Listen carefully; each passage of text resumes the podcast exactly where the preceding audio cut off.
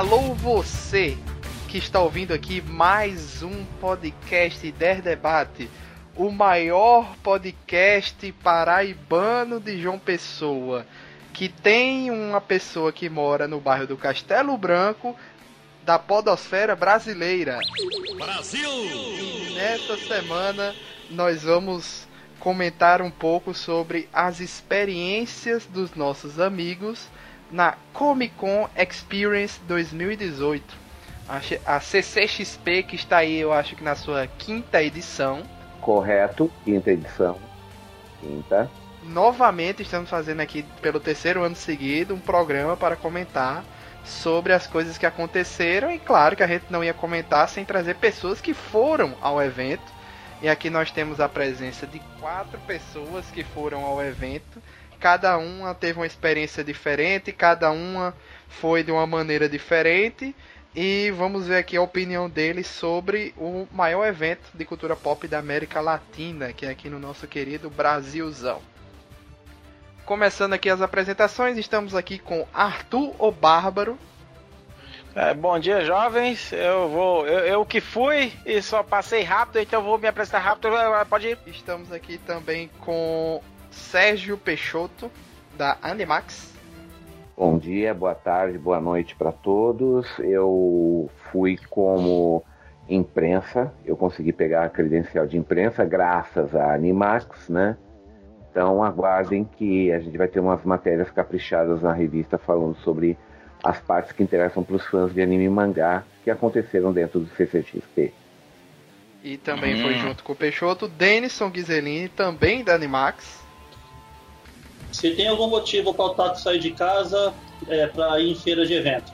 E não se esqueçam que catarse.me barra Animax, você vai assinar a revista digital da Animax.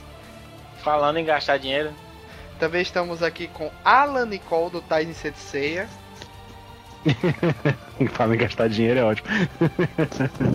e aí pessoal, boa noite, tudo bom? Você gastou dinheiro é, eu fui pra CCXP, não, é, foi só o segundo ano agora, né? A segunda CCXP, e, mas dessa vez eu fui com, com um ingresso Epic. É, mas você gastou dinheiro que eu sei. E gastei, mas não tanto, sabia? Eu pensei que eu ia gastar mais. Somos os sons We Are Legion. Eu acho que a cada ano que passa, as pessoas que vão começam a se controlar mais. Elas Sim, é. com os erros nos anos anteriores. Eu tô me controlando é desde, a terceira, é desde a terceira edição, quando eu não fui. E é, aqui a, a, ala das pessoas que não foram ao ACCSP e ficaram aqui chupando. Como assim a gente não foi? Como assim a gente não foi? É, eu fui pelo Instagram. Ah. Eu estava no Instagram. De que não foi. Quem foi que disse que eu não fui? Eu vi muita coisa de... pelo Instagram. Estamos na comunidade do meu quarto. De anúncio neto que tava vendo tudo pelo Instagram. Claro. Um monte de gente trabalhando lá de repórter lá, fazendo lives e tudo mais ao mesmo tempo lá e, gente, me senti lá dentro. É, verdade. Justo. E eu é sou justo. o Felipe, o apresentador deste programa. E a cada ano eu me controlo mais para não ir para a CCXP. o, que o, o que o dinheiro não faz pelas pessoas. Exatamente. Ou não faz, né? Isso. Então vamos lá para o programa. Seguinte, amigos, aqui tivemos é, duas pessoas que foram por imprensa, Peixoto e Denison. Tivemos Arthur Bárbaro, que ele foi para ver Rebeca Suga, mas foi no dia errado, foi um dia. Não sei como é que pode isso, não. Melhor descrição. Anunciaram Rebeca Suga. Agora eu vou, mas vai no dia que ela não está. Não entendi, mas não. tudo bem. Não. Eu vi, eu tava, eu fui, eu, eu a vi, eu tava lá. Olha aí. Olha, Arthur foi só para pegar dinossauro na CCXP. Que maldade. É verdade, é verdade. Arthur foi fazer um trabalho muito importante. Conta aí qual foi, a sua, já que você foi o que foi menos um, um dia só, me conte-nos qual foi, como você foi. Você pagou o ingresso na hora, pagou antecipado? Como foi eu isso? Fui pelo mesmo motivo que eu vou na Campus Party é, é, todo ano, para ver os amigos só e não fazer mais porra nenhuma. O, o primeiro ano que eu fui, né, era novidade tal, não sei o que lá, na, na, primeira edição. Aí na segunda edição eu pensei assim: ah, não, vai ser a mesma coisa e tal, acho que eu não vou não, que é meio caro. Aí anunciaram o Gimli, né? Anunciar John Rhys Davis, aí eu resolvi ir. Aí no terceiro ano eu não fui, aí me arrependi de não ir porque teve uma, algumas coisinhas lá que teve. Aí no quarto ano eu não ia, aí uns amigos meus combinaram de ir, aí bora. Aí no quinto ano eu vou economizar dinheiro, aí eu, de última hora, é, anunciaram Rebecca Sugar. Eu não lembro se foi a Rebecca Sugar que, que anunciaram primeiro, é, ou se foi o. Eu, eu tô em dúvida agora se anunciaram ela ou se é, o meu amigo de lá, que normalmente eu encontro nesse evento, que é o, o Barba do Dystopia Cast, ele e o Felipe do Dystopia Cast, eu sempre encontro por lá. Coincidentemente, a gente dá um. De um jeito ou de outro, a gente se encontra por lá. Aí foi. O... Esse ano eu tava conversando com o bicho, aí o bicho chamou, não, pô, fica aqui em casa tal, não sei o quê. Aí ele chamou pra eu ir só no domingo mesmo. Já tava esgotado o sábado. A minha dúvida era se eu falava com o meu chefe para tirar férias, gastar um pedaço das minhas férias do ano que vem, pra, pra ir na, na quinta e na sexta-feira. Eu pensei nessa possibilidade. Eu podia ter ido ver a Rebecca Sugar na sexta. Só que acabei é, desistindo. Ah, não, vou, vou gastar um dinheiro almoado, ainda vou gastar um pedaço das férias e não, nem vou falar com ela diretamente. Se fosse que nem o John Lewis Davis, que ia ter um meet and greet, mas não, não ia ter, não. É, era só pra chegar lá, ficar na fila, torcer pra entrar na, na sala principal e pra ver bem de longe, dar um grito: é, Eu te amo! É! Aí eu disse: É, né? A vida é triste mesmo. Você, você tentou ver aí a personalidade? Oi? Quem é a personalidade que você tentou aí ver? Não, é essa que eu tô falando é a Rebecca Sugar, que é diretora de Steven Universo, e ela participava de, de, de Hora de Aventura também.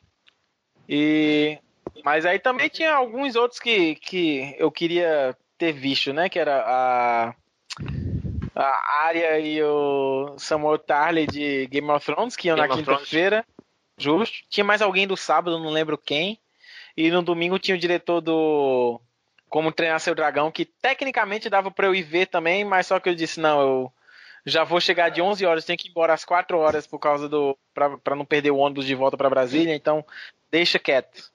Aí pronto, não, não vi ninguém, só fiquei na, no Arts Alley, que é o que eu realmente fui fazer. Fui ver os amigos e no Foi ver comprar- Catena.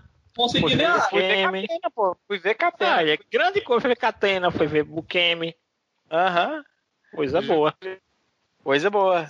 Comprei, comprar um bocado de quadrinhos que eu demoro de- mais do que devia pra ler. Só fiquei Exato. triste que eu é, não, não fiquei na fila pra comprar uma bonequinha da Bu, uma personagem de, de Valente. do- Imagina se ano que vem tem Mike Mignola. É... Eita porra! Eita porra! Aí, volta, vamos, vamos botar fé, né? Não, velho, não, pa- para, para de gastar meu dinheiro, por favor. Tá, tá tudo certo, eu não soube dessa informação. Não, Não, é velho. Ah, informação. não, velho. Ah, tá, deixa eu calcular aqui quanto dá 12 vezes. Não, a história foi só essa. Eu acabei indo só pro, pro Artisale mesmo. Encontrei lá com. Vi lá o pessoal. Eu comprei um livro do, do MDM. Finalmente eu tenho um meu, Ai, né? ai, Pela Arthur primeira vez na- na vida. Arthur foi na. Acho que foi no, na, no FIC. Não, Icari pra tem mim, todos pra os Icari. livros, porque eu compro pra tu e pra Icari, meio mundo de, de, de assinatura, mas só que agora eu tenho o meu, e o meu tem uma assinatura do, do Catena. Fodam-se, morram de inveja. O meu também É tem, veja. Só pra você saber. Não tem, Tem não, Catena? ele não tava lá não. Tem o desenho Catena do é seu Catena, brother. mas só que ele não assinou não. Aham. Catena é meu o- brother. E Catena é seu brother. Agora Catena sabe quem você é. Não, o bicho me reconhece, pô. Então, ele e tá o, e o Salimena também. E, Ó. obviamente, eu fui mais uma vez, não consegui ver Mike Deodato. Mas de Ah, praxe sexta. Ô, Arthur, Arthur, eu posso, eu posso ter o meu momento morra de inveja pra você? Ah, sim, não, não se preocupe não, que a maioria aqui vai ter um momento morro de inveja pra mim. Tá, então, é que no caso Diga do lá. Catena, no caso Ah. do Catena, eu não precisei comprar, ele me deu. E com autógrafo e desenho. Oh! Ele faz os desenhos. E sabe, e sabe o que ele ainda falou? É. Desculpa, gente. Desculpa, mas é que isso é, boni é bonito demais pra eu guardar pra mim mesmo. Ele disse: É. se eu tô aqui é por tua causa, Peixoto. Por Eita, causa da animar. Olha aí. Ele falou isso. Coisa lá, massa. E o Geanu, você testemunha que não é a primeira vez que o Catena fala isso, né? Ah, sou, sou. Catena é, ela. Catena é traça de Animax. Hum, é, tá. Eu... Caramba, velho, tu... porra. Tu não foi no tá. FIC, não, é, Peixoto. Tu sabe que tu devia é, ter, ver se você arranja um, aquele, aquela figurinha lá do, do Chegas do Catena. Uhum. Distribuído no FIC, você precisa de uma dessa. Vamos arranjar, vou tirar uma Xerox da minha pra você. Tá certo. Aliás, se o Catena estiver ouvindo, muito obrigado pelo reconhecimento e pela gentileza, Catena. Manda um abraço para todo o povo aí, viu? Aí. Fica a sugestão de. Ou, ouva esse Nerd Debate, Catena. Sim, senhor.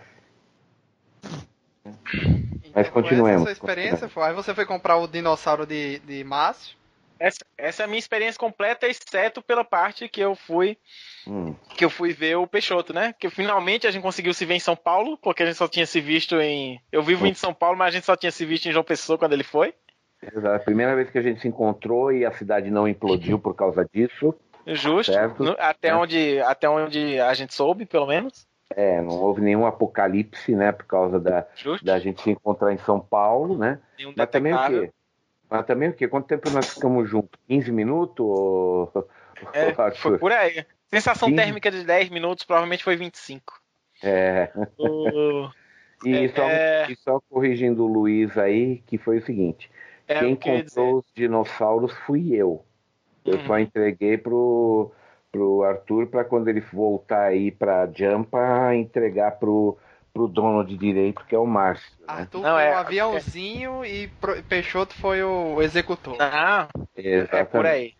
Eu sou. Eu sou. É, não, tem qual é o nome do, do povo que ah. faz entrega de drogas? Enfim, você é aviãozinho vai chegar as drogas? Avião. É, Peixoto. É isso Peixoto mesmo? Foi vapor barato. Peixoto foi só vapor barato. Tá bom então. Isso. Nerd Debate também é cultura. O... Então, o Peixoto comprou, o Márcio queria muito, porque ele não gosta dessas coisas, então ele pediu para comprar, porque ele não gosta. O uhum. Peixoto comprou, acho que na, no, no Night. Não, ainda Sim. na quarta-feira, né? Foi na. Isso, foi na. O que eles chamam de spoiler, né? A é, spoiler night. É porque como com a, é porque é o seguinte, como é que credencial, ia acabar. É porque na verdade foi o seguinte, o, o spoiler night começou às seis da tarde da quarta-feira uhum. para o público. Só que para nós de imprensa o evento já começou quatro e meia da tarde, quando Ai. nós pudemos entrar para ter a coletiva de imprensa, que durou uma hora e meia, né? Na verdade, a coletiva começou umas cinco e pouco, né? Tá? Mas a gente lá a gente ficou sabendo que é oficial, a CCXP vai ter uma edição em Colônia, Alemanha. Uia! O partiu de Uhum. De Recife para a Alemanha, que coisa, não? Exato. Os alemães ficaram muito impressionados com a organização. Colônia. Eles ficaram muito impressionados. É, inclusive estava lá presente um dos alemães lá que está recepcionando, que, é, que eles já têm um evento, uns eventos lá, mas eles não têm um de comic na Alemanha. Aliás, muito me espanha deles fazerem fronteira com a Itália, onde fica Panini que distribui, que distribui mangá é... para toda a Europa e não terem uma Comic Con. Né? Eles têm, Peixoto, sendo que o seguinte, é a que vai ser feita lá é na cidade de Colônia. Lá ah, não existem bom. Comic Cons pelo país que representam o país. Cada cidade tem ou não um evento de quadrinhos. Ah, tá. Colônia tá. não tinha. Ah, então tá explicado. Entendeu? Não é Alemanha Comic Con, na verdade, né? Vai ser Colônia Comic Con. Exatamente. E eles vão fazer um. Aí eles anunciaram, vai ser em 2020, certo? Já estão fazendo todos os ajustes, mostraram uns videozinhos bonitinhos da cidade, né? Tá? E é aquele negócio, né? Um evento. E, e, é claro, né? O pessoal do, o pessoal do CCXP está tá super feliz porque oficialmente eles são realmente a maior convenção de quadrinho do mundo em número de público. E também, pelo que eu entendi bem, se eu entendi direito, parece que em tamanho também eles são o maior. Tá? É então, o negócio é, a gente tem realmente uma coisa de nível internacional e está agora se, com, lentamente se tornando um referencial para todo o mundo, porque muitos organizadores de eventos de outros países vêm na CCXP para ver como ela é, para levar para levar alguma ideia, alguma ideia para colocar na sua, nas suas convenções, né? Virou referência de benchmarking a CCXP. Ex exatamente. Exatamente. É. E partindo e, ali, disso, ali, aliás, aliás, só para um Ah, comentário ótimo. rápido. Como eu, passei, como eu fui e voltei toda, todo aquele evento umas 50 vezes, né? Meus, meus pés ainda estão se vingando disso. né? Conheço. É. Conheço a sensação. Meus pés ainda estão se vingando por causa disso, né? O, o, eu, eu ouvi gente conversando pelo menos numas 20 línguas diferentes, não estou mentindo, tá?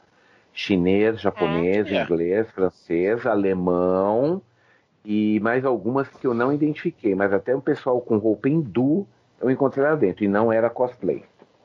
Porque estavam Caralho, falando em está- porque não estavam falando hindu, mas estavam com roupa. Assim, não com roupa hindu. Sabe que alguns hindus, algumas religiões, eles usam turbantes, né? né? E então é fácil identificá-los, né?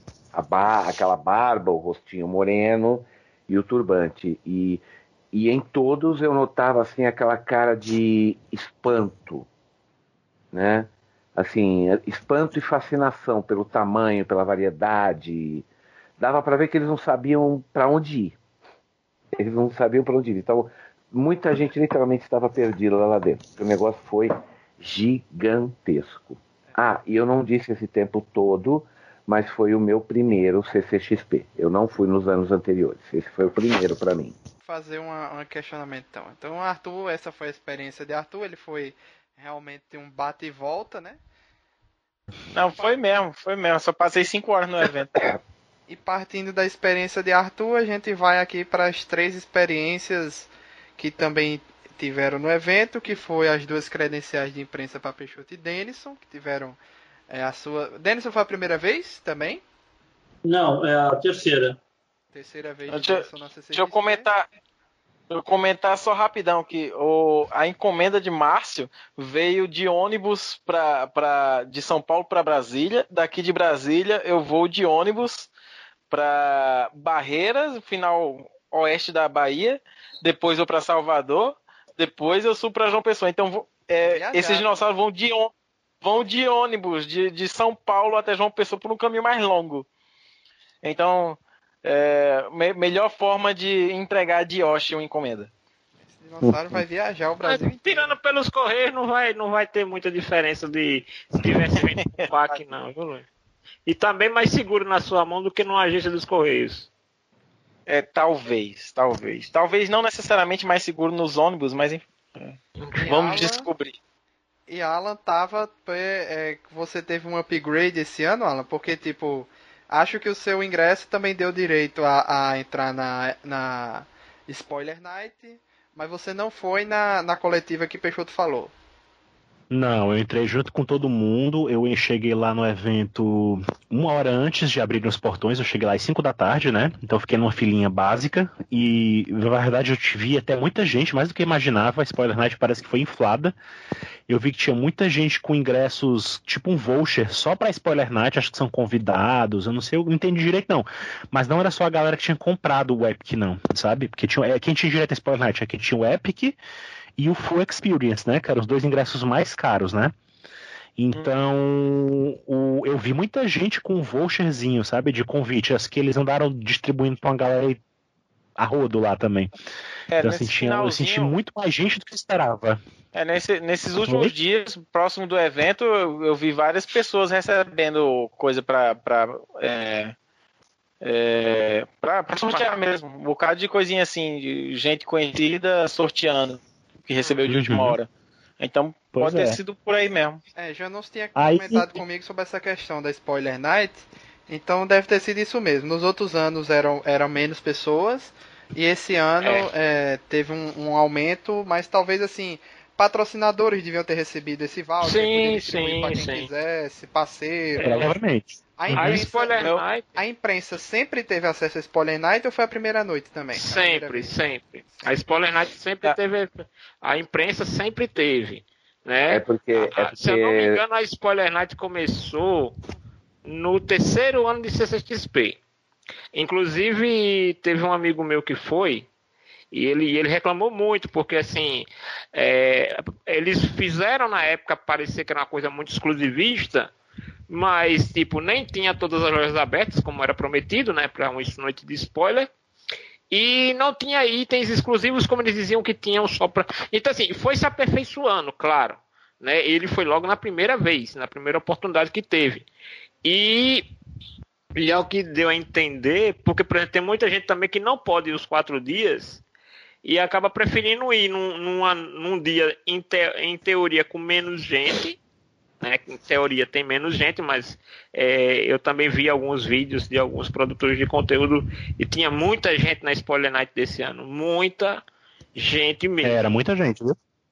Tava, era Olha, surpreendente. é, é o seguinte, eu estava lá e assim, eu vou falar isso para impressionar mesmo, tá, gente? Eu tô achando que só Spoiler Night já teve mais gente que todo o HQPB 2018. Ah, tranquilo. Meu amigo Peixoto, eu vi um corredor, um Hum. corredor da CCXP, que só ele tinha mais gente que no HQPB inteiro. Uhum. É porque, é porque é muito, é muito longo, né? O... Assim. Aí, é, continuando assim, uma, uma impressão também que eu tive quando eu entrei na Spoiler Night, né? Eu tinha, na verdade, eu tinha tido essa impressão antes, quando eles liberaram o mapa do evento, né? Esse ano, eles, divi- eles diminuíram a quantidade de lojas, até o ano que foi ano passado, né? Então, assim, pelo que, pelo que eu entendi, até o ano passado, eles tinham espaços dos estúdios, né? E espaços das grandes lojas, e tinha ainda espaço para lojas menores. Então você encontrava lojas bem pequenininhas que era abarrotado de gente onde vendia coisas mais raras, meio era quase sebos ali dentro da CXP. Esse ano não, esse ano eles limitaram mais as lojinhas, não tinha, só tinha lojas grandes mesmo. E tinha o espaço dos estúdios estava bem maior, né? Então assim, quando eu entrei na Spoiler Night, serviu para dar aquela geral, né? Eu dei um geral no evento. Vi tudo que eu podia me interessar em ver especificamente dos outros dias para traçar a estratégia, né? Vi, olhei lá, né? E uma coisa que, que muita gente faz nessa CXP, que eu já participei de grupos, né? Que, de pessoas que vão e tal, é que a galera gosta de caçar os brindes, né? Dos eventos. Então é meio que, Sim, é é, meio que uma isso. brincadeira de. É a mesma coisa, é mesma, uma coisa assim de colecionador, de você é, é, ver quem consegue mais, né? Quem consegue ir em todos e tal. Então eu meio que entrei na brincadeira de um jeito ou de outro. Então, assim, eu tava meio disposto a tentar pegar o máximo que eu pudesse de brindes, assim, para dizer que eu fui nos, ev- nos stands, né? É, desculpa, eu vou ter me adoentado de São Paulo. então, eu vi Quem de uma geral, né? Pois é, mudança climática lá é de, é de matar. É Uma hora é muito calor, uma hora é muito frio, uma hora chove, uma hora tem sol e chuva. É uma loucura, uma loucura. É tudo numa mesma semana só. Qua- Quase Então, Campina assim, Grande. é, aí, aí quando eu cheguei lá na Spoiler Night, eu dei uma geral, né? Vi que Game of Thrones, para variar, continuava sendo mais requisitado, né? Eu, mas eu consegui depois, e um dia eu, eu consegui ir lá, né? Ao- o stand da Warner, para mim, foi o melhor dos stands, porque ele se organizou de uma forma que quem era mais informado, né, sabia que você podia entrar no site do evento da, dentro da Warner e marcar a hora da sua visita a determinada ativação lá dentro do stand deles, que tinha várias, né? Das séries, dos filmes e tal. Então, nessa brincadeira eu consegui pegar basicamente tudo que eu queria dentro da, do- da Warner, né? Lá na Spoiler Night? Então, na Spoiler Night eu consegui algumas coisas, nas outras, na- no, no primeiro e segundo eu já tinha conseguido tudo que eu queria, porque eu tinha marcado as horas. Então, assim, eles falaram isso pra gente na Spoiler Night, e na, na semana, quando começou de fato o evento, aí eu fui atrás. Mas muitas coisas na Spoiler Night não estavam funcionando. Tem muitas, tinha muitas coisas assim que só funcionava mesmo no dia do evento, né? E isso, até para quem era Epic, que a gente entrava uma hora antes de abrirem os portões nos dias normais do evento, né? Também tinha uma história de que você não tinha acesso a absolutamente tudo. Você chegava lá e alguns stands diziam assim: não, a gente só vai começar a funcionar a partir de meio-dia. Então você ficava a, ou a mercê de ficar na fila esperando especificamente para aquilo, né? Ou para comprar determinada coisa, né? Ou então você ficava dando uma volta mesmo e tentava ver o que, o que pudesse, né? Por exemplo, os estúdios da Disney, da Marvel e tal, eu fiz, os estantes todinho eu fiz tudo na Spoiler Night e na quinta-feira. Deu para fazer logo tudo. Eu vi tudo, tirei foto, ganhei posterzinho, ganhei de tudo lá, né?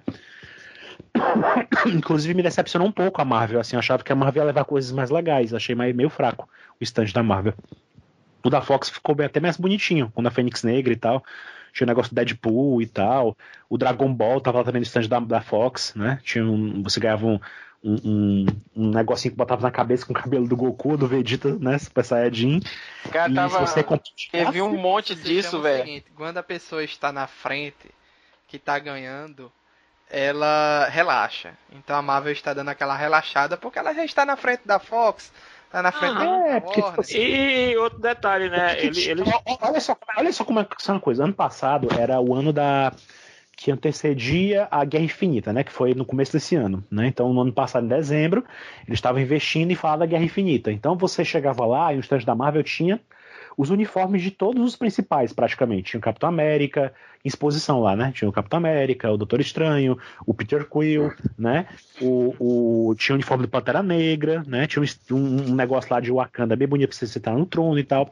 Dessa vez, o que, é que eles fizeram da Marvel? Tinha um negócio lá que parecia um era um era um espaço com as imagens da Marvel atrás e na frente era uma, um vazado do nome Marvel, as pessoas ficavam dentro e tiravam foto como se estivesse dentro do daquele logotipo da Marvel, sabe? Sim. Deu pra entender? Aí, dentro desse negócio, por dentro, né, do, do stand mesmo, tinha o uniforme da Capitã Marvel e um jato da Capitã Marvel, só a fachada dele feita assim, em madeira. Você subia uma escadinha, fazia de conta que tava lá e tirava uma foto e ganhava o posto. Pronto. Era só isso que tinha dos filmes Os da uniformes do Homem-Aranha também. É, mas era a Sony. Aí já era outro estante, era o da Sony. Ah. O da Sony é. ela fez mais caprichado. Ela fez uma montagem como se fosse Veneza. Você tirava foto num barquinho, e olhando para trás, assim, você olhava o Homem-Aranha no uniforme dele tradicional, fazendo pose, assim, em cima de um. De um, de um como se fosse de um de uma pontezinha, sabe? Dessas pontes de Veneza.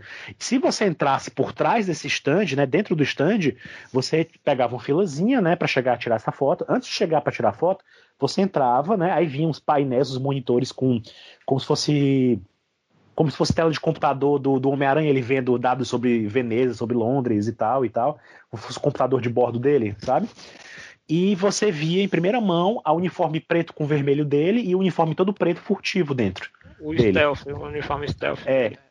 É, aí você que todas as fotos do que tem no Instagram de Alan e as fotos que Peixoto tirou também no tá no Facebook dele, no Instagram de Alan, vou colocar no link aí para todo mundo acompanhar ah, Eu coloquei é, muita coisa também no meu canal também. Eu abri, eu, tinha, eu tenho um canal meu que eu criei para colocar coisas em geral. E ele tá meio desativado, e aí nessa CXP eu resolvi ativar ele. Então o canal no Instagram, o canal, canal Axia, AXA.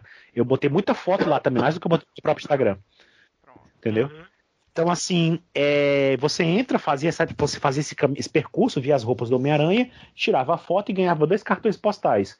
Aliás, eram dois diferentes, né? Você ganhava ou de, Lond de Londres ou de o de Veneza. E aí atrás tinha uma mensagenzinha do Peter Parker dizendo assim: Ah, se você achou fantástico o primeiro filme de Homem-Aranha, você não viu nada ainda. Aguarde Homem-Aranha longe de casa e tal. E o stand da, Warner, da, da Sony ficava querendo fazer, fazer mistério sobre a história de ter ou não o trailer do Homem-Aranha na CXP. Uhum. Tava todo mundo esperando que tivesse, mas eles lá não queriam, eles estavam fazendo, fazendo mistério, dizendo assim: ah, não sei, será que vai, será que não vai? Eles não queriam dizer que sim nem que não. A gente perguntava pra é porque equipe. Porque meio que essa história não... do, do. Esse boato do trailer serviu para mascarar aí a ida do Tom Holland, né? Porque só vieram falar o boato que ele estaria no Brasil no sábado uhum. de manhã. É, no sábado de manhã foi, foi, que começaram os rumores que ele estava no Brasil. Provavelmente e, alguém viu ele no aeroporto, em alguma coisa. Uh e... Foi, é, uhum. Twitter apareceu foto dele no aeroporto. Alguém viu no aeroporto e bateu foto. E, e aí o que acontece? Então, tipo assim, o, todo o rumor ficou focado na, se haveria ou não o, o o trailer do Homem-Aranha 2, né? E ficou todo mundo o tempo todo especulando se ia ter ou se não ia, se ia ter, se não ia. Enquanto já tinha-se esse plano aí de trazer o elenco para o evento, né? No caso, o, só, só se confirmou mesmo no dia que foi na, no, no sábado. Por exemplo, o, o É. rumor era que o Tom Holland tinha vindo, mas não o resto Uhum. do elenco. Né? Não os outros dois lá, o, o, Pois é. o, o ator que faz o mistério e o cara lá que é o nerd da cadeira. Aí, é, é assim, a CCXP tem uma coisa que me incomodou. O, o Arthur falou a história da, da Rebecca Sugar. Eu também fiquei sabendo da Rebecca Hum. Sugar. Ele, ela foi anunciada um dia antes, se eu não me engano, foi, foi um dia antes de eu viajar. Foi no final da semana anterior. Ela foi anunciada. E aí, como é o ingresso Epic, a gente tem direito a, a, a ganhar uma foto ou autógrafo do convidado, né? E não são de Eita, todos. De um convidado. Eu queria. Não, eu Imagina queria. se eu sabia disso, eu ia estar mais. Mas não era, mas não tinha. Não, aí que tá. Não, eles não dão todos os convidados. Não, to- to- são- não são todos os convidados, são só alguns. Pelo que, me, pelo que me parece, eles só dão as fotos ou autógrafos de convidados que eles. Que a próprio evento pagou exclusivamente pro ator ir lá, entendeu? Os, atores, os artistas que vieram por conta de estúdios, a Rebecca Sugar veio por conta do Cartoon Network, não foi o SXP que trouxe. Então, assim, Uhum. a Sandra Bullock foi por causa da Netflix, por exemplo. Eu queria, eu queria a Sandra Bullock. Se eu pudesse, eu tinha foto com a Sandra Bullock. Mas não tinha essa opção. Então o que é que tinha? Era os Power Rangers, não me interessava nenhum deles. Tinha a- o Tom Welling, também não me interessava. Tinha o. Um cara lá de. Eu não sei quem era, mas era um cara que. Não sei se talvez Ah, fosse o Game of Thrones, não sei. Cara de, É, pronto, isso aí. Também não me interessava. E tinha o Soldado Invernal. Aí eu pensei, ah, vou pegar aqui o. Do, a- a- a- vou reservar a hora do Soldado Invernal. Ó, Só que quando eu fiz a reserva, eu não fazia ideia que ia ser no mesmo horário do painel da Rebecca Sugar, que foi marcado depois. é, Aí eu fiquei. Aí eu pensei, não, não vai dar certo. Eu vou estar no painel, eu fui no painel da quinta-feira, eu entrei, passei o dia inteiro lá no painel da quinta, cheguei de manhãzinha, cheguei cedo e fiquei até o final, até o filme do Aquaman, né?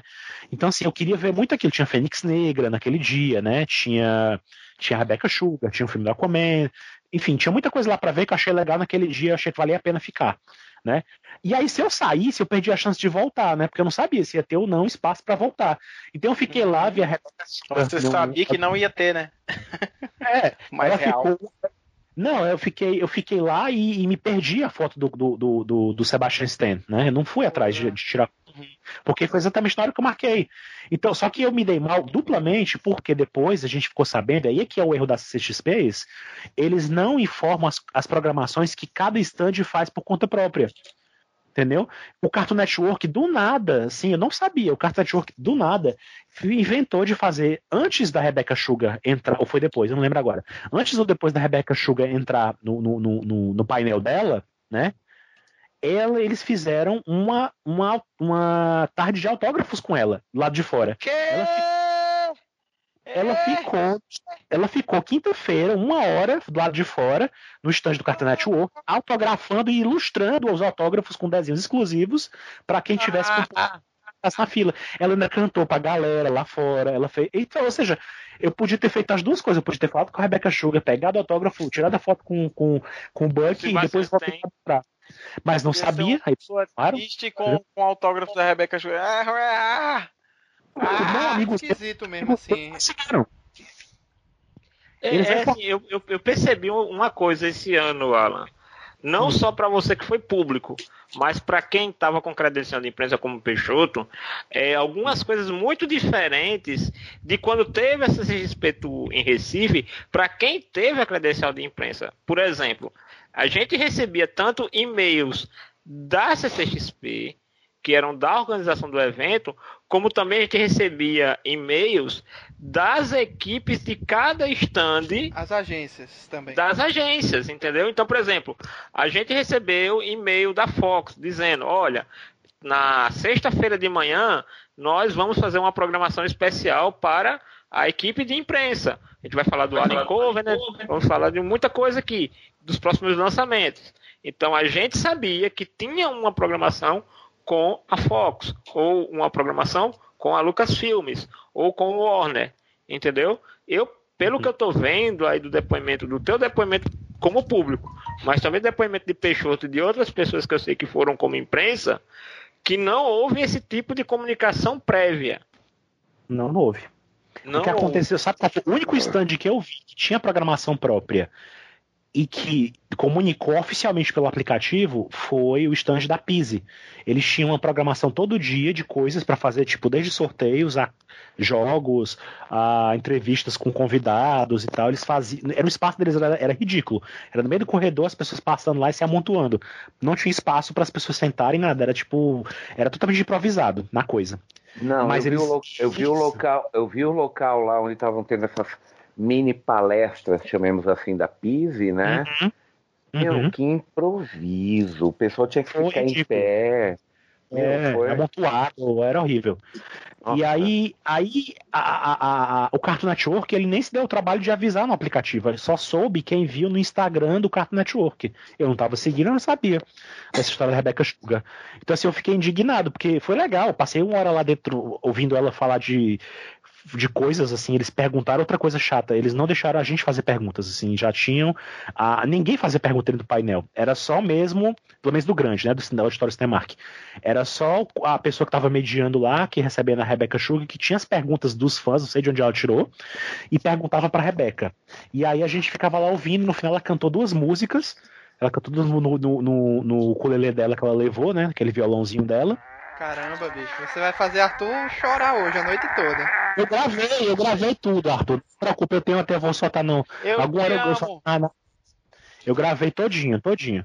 Aí eles deixaram gravar, não, não tinha restrição nenhuma de gravar, porque ela não mostrou nada. Ela não mostrou nada de, de, de, de original. Eu, eu, eu, amo a Cartoon Network também agora. Pois é, se você acessar. Meu Deus, a gente pode, a gente pode gravar um, um reaction. Uh! Assim, o Cartoon Network ele fez um, o, o trabalho de levar a Rebeca também para a Comic Con da Argentina, que estava acontecendo basicamente ao mesmo tempo do Brasil. Né? Uhum. Então, nice. ela foi para lá logo em seguida. Ela, foi, ela ficou no, no, no, no Brasil e no dia seguinte ela estava indo para Argentina já.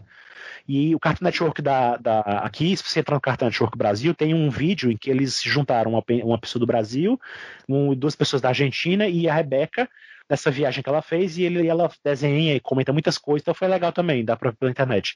Isso aí. Mas, mas assim, aí o que aconteceu na minha experiência? Eu fui na quinta-feira, né? Entrei no começo do evento, fui pelo. Passei pelos estandes, né? Eu comprei algumas coisas, fui no Artist Alley, né? Dei uma olhada que eu achei super legal, dar uma olhada no Artist Alley e tal, mas é, é muita é o coisa. Meu lugar então, preferido de longe.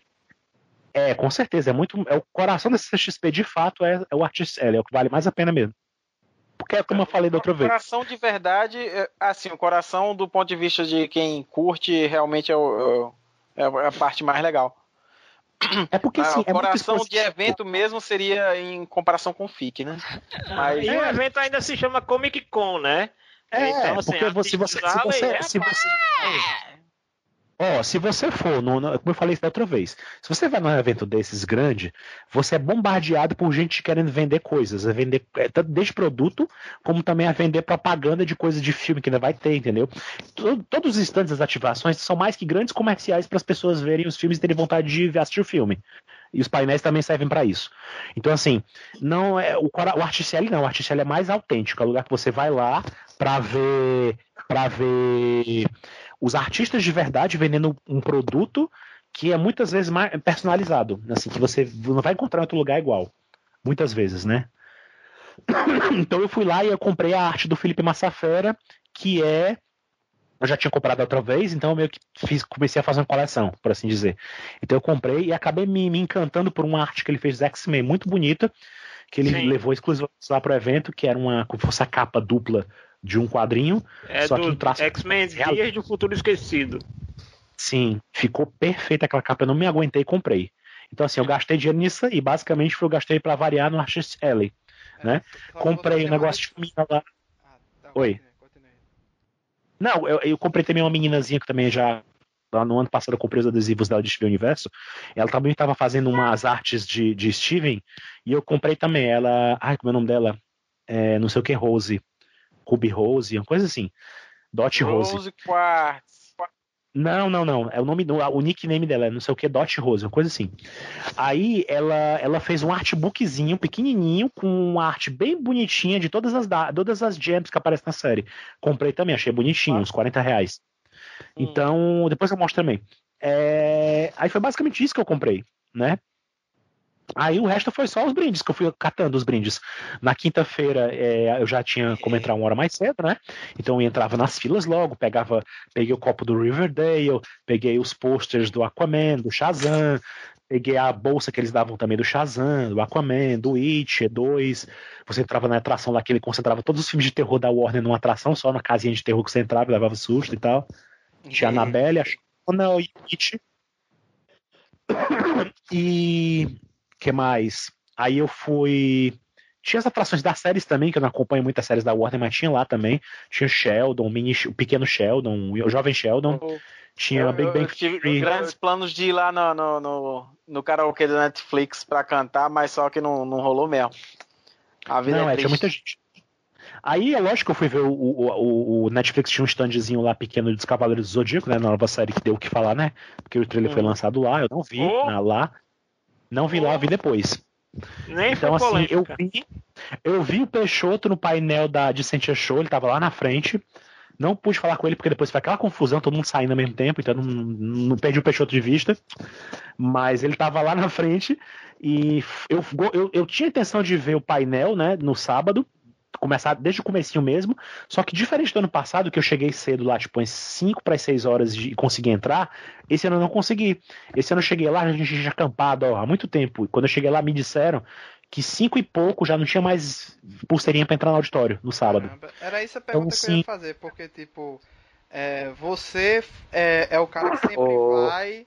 Pera, pera, pera, Luiz, pera, pera só um instantinho, que eu tenho que fazer uma pergunta mais urgente aqui pro Alan, tá? Uhum. Deixa eu só Uhum. entender uma coisa, Alan. Você conseguiu entrar na palestra do Sentia Show? Sim. Tá. Qual a é que eu acho que eu devo ter me perdido, mas qual palestra que você tentou entrar que você não conseguiu porque já tinha vencido as pulseirinhas? No sábado, os painéis da, da- do Cinemark do grande, do auditório grande. Ah, Eu não entrei- tá, eu não- tá, tá, tá, tá. Porque Eu qual era o meu plano? Não, eu, eu me confundi na, na explicação, mas assim, é, Hum. qual era o meu plano pra sábado? Eu ia pegar, entrar no auditório, ver a pré-estreia do Wi-Fi Ralph, ver o painel da Disney, ver o painel da Marvel, né? E saía no meio do painel da Marvel pra ir pro Sentia Show, porque eu queria ver o que, que os japoneses iam dizer. Só que eu cheguei e foi frustrado meus planos, porque não tinha como entrar mais no Cinemark. Aí eu pensei, ah, então eu vou aproveitar o que eu puder aqui do- dos estantes, mas dar mais uma volta, e vou logo pro auditório Ultra pra esperar. Então eu fui logo cedo pra lá pra não perder o Sentia Show. Eu fui lá pro. Na hora que tava tendo aquele, aquele painel sobre a morte do Superman, que foi bem legal, na verdade. Eu não, eu, não, eu não acompanhava os quadrinhos, mas eu vivi naquela época e eu vi a polêmica que foi quando, quando anunciaram que o Superman ia morrer e tal, blá blá blá. E o cara que fez a história em quadrinhos estava lá no evento, né? Então ele estava lá e explicou como é que foi a decisão, como é que começou, contou que tudo começou com uma piada, que ele, toda vez eles pensavam em matar o Superman se não der certo fazer a história da semana, e aí dessa vez pensaram, ah, vamos fazer então, vamos, vamos fazer. Aí eles resolveram fazer a história da morte do Superman, já sabendo que ele não ia morrer de fato, que ele ia voltar depois, entendeu? Foi bem legal o painel. Depois eu vi um painel do Wolverine, que falava do quando o Wolverine começou a ter a série solo dele nos quadrinhos. E depois veio o Decente Show. Então eu já tava lá, eu fiquei sentadinho esperando. Eu não, não perdi meu lugar por causa disso, eu já tava lá. Uhum. É, a pergunta Mas assim, o painel fazer- da Marvel eu perdi. Oi. A pergunta que eu tenho pra fazer é o seguinte. É, que a experiência de Alan é a experiência do cara que vai pro painel e normalmente passa o dia todo no, no auditório pra ver os outros painéis, não é isso? É, é. Porque no painel é assim: você entra no auditório grande, na Cinemark, e só no Vale do Cinemark. Nos outros que são menores, não tem isso, não. Você, você não tem nada de banheiro, nem comida dentro. Você entra, se você sair, você pode perder o lugar se você não pegar um valezinho pra voltar. Um vale, o vale tem- banheiro. Tem, Né? lá do lado tem uma. Acho que você só perde o lugar de sentar, na verdade, né? O- Mas lá É. do lado tem uma, uma coisinha vendendo comida. Na Best. É. É, no, no Cinemark não. Dentro do Cinemark você pode perder o lugar se você sair pra alguém, né? Mas você não perde, não perde o auditório, você tá lá dentro. Lá dentro tem um. É como se fosse um cinema de fato. Tem um negócio de vender lanche, pipoca, no mais caro possível, e banheiros, né? à vontade. É. Então, se eu você é conseguir seguinte. passar o dia no auditório, você passa sem problema. No ano passado foi o que eu fiz. Esse ano eu consegui fazer isso na, na sexta. Eu fiquei do começo até o fim. Assisti o, o, o- Aquaman, vi o Jason Momoa aparecer lá em holograma, lá, ao vivo, direto de Oh. Nova York. O Zachary Ao Levi vivo, Uma pessoa assistir Aquaman aqui, hein? Foi, foi. Eles deram. Ah. deram uma camiseta, inclusive, pra gente, pra gente ostentar isso. Eles deram uma camiseta exclusiva, branca, da Piticas, com o símbolo do Aquaman na frente, e atrás escrito assim, eu fui o a ver. Caramba, bicho. Nossa, cara. E já deixo aqui um pré-convite, então, que o né, debate de domingo dessa semana vai ser sobre Aquaman, que estreia essa semana. Claro, né? Mas, mas como não fomos os privilegiados para ver primeiro, a gente vai ver como pessoas normais. E, ah, já, já pode gravar, hein? Já pode gravar assim, a impressão... todos os spoilers. Não, eu não posso dar spoiler, mas o que eu posso dizer é que o filme realmente é bom. Eu gostei mais que a Mulher Maravilha. Bom, defina. Oh. Bom, e ele chama. É, todo mundo tá dizendo que é melhor que Mulher Maravilha, viu? Caramba. Não, é, ele é. A gente dizer. Ele é, assim, o final dele, ele é bem mais legal, bem mais fechado do que a Mulher Maravilha foi. Entendeu? É bem mais apoteótico. A coisa toda tem uma coisa de. Cara, tinha gente tão enlouquecida dentro do evento, do, do, do da, da, sala de exibição, que tem, um, tinha momentos que a galera pulava. Tinha gente pulando, pulando dentro da sala. Pulando, ah, literalmente. Galera... Isso aí é o. É o. É, é o efeito manada. O efeito manada Pode dá ser. isso. E na CCXP, o tá tudo manada... certo. Melhor filme.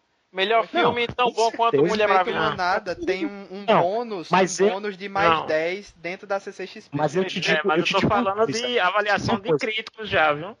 É, eu te digo uma coisa, eu sou anti, eu sou anti-hype, assim. Eu, eu sou aquela pessoa que tá lá no, no evento, dentro da sentada no, do, no auditório, tinha gente enlouquecida gritando e eu fico lá sentado na minha parado, só Uhum. Sabe? Eu não sou aquela pessoa que tem reações explosivas como, como a gente louca lá, não.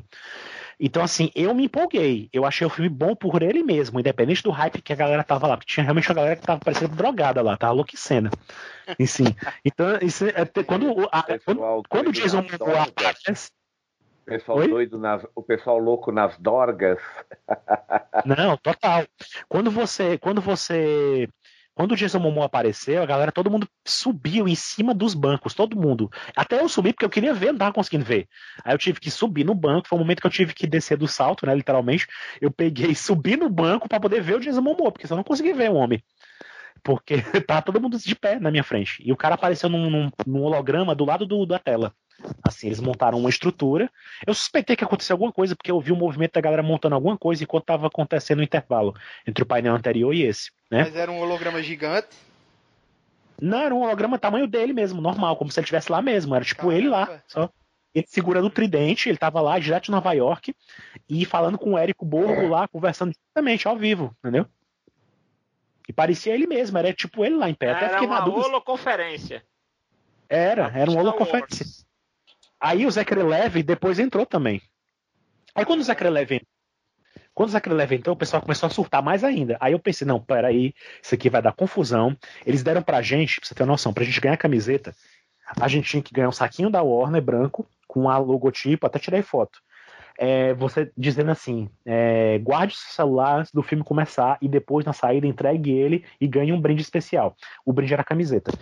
Aí eu pensei: olha, eu vou ficar aqui até o final do evento. A saída do evento é o um inferno. A pior parte da CCXP é você sair da CCXP, porque é muita gente. Muita gente, é um inferno. Toda vida tava saindo antes do evento terminar, toda vida. E nesse dia, como eu fiquei até o final do filme, né? Eu pensei, eu vou ter que sair em algum momento aqui antes dessa galera louca sair, essa manada sair. Aí eu pensei, quando o Zachary Leva aparecer, começou o movimento, aí eu digo, pronto, é agora. Aí eu saí bem discretamente, fui um dos primeiros a sair do auditório. Saí, peguei um, um pacotinho, dei pro cara lá da frente, ele me deu uma camiseta tamanho único, não tinha como escolher. Saí, já tinha gente, minha, minha, muita gente assim, com câmera, com não sei o que, atrás de, da gente querendo saber. E aí, para aí, vem aqui conversar com a gente que vocês já do filme, não sei o que, não sei o que, não sei o que.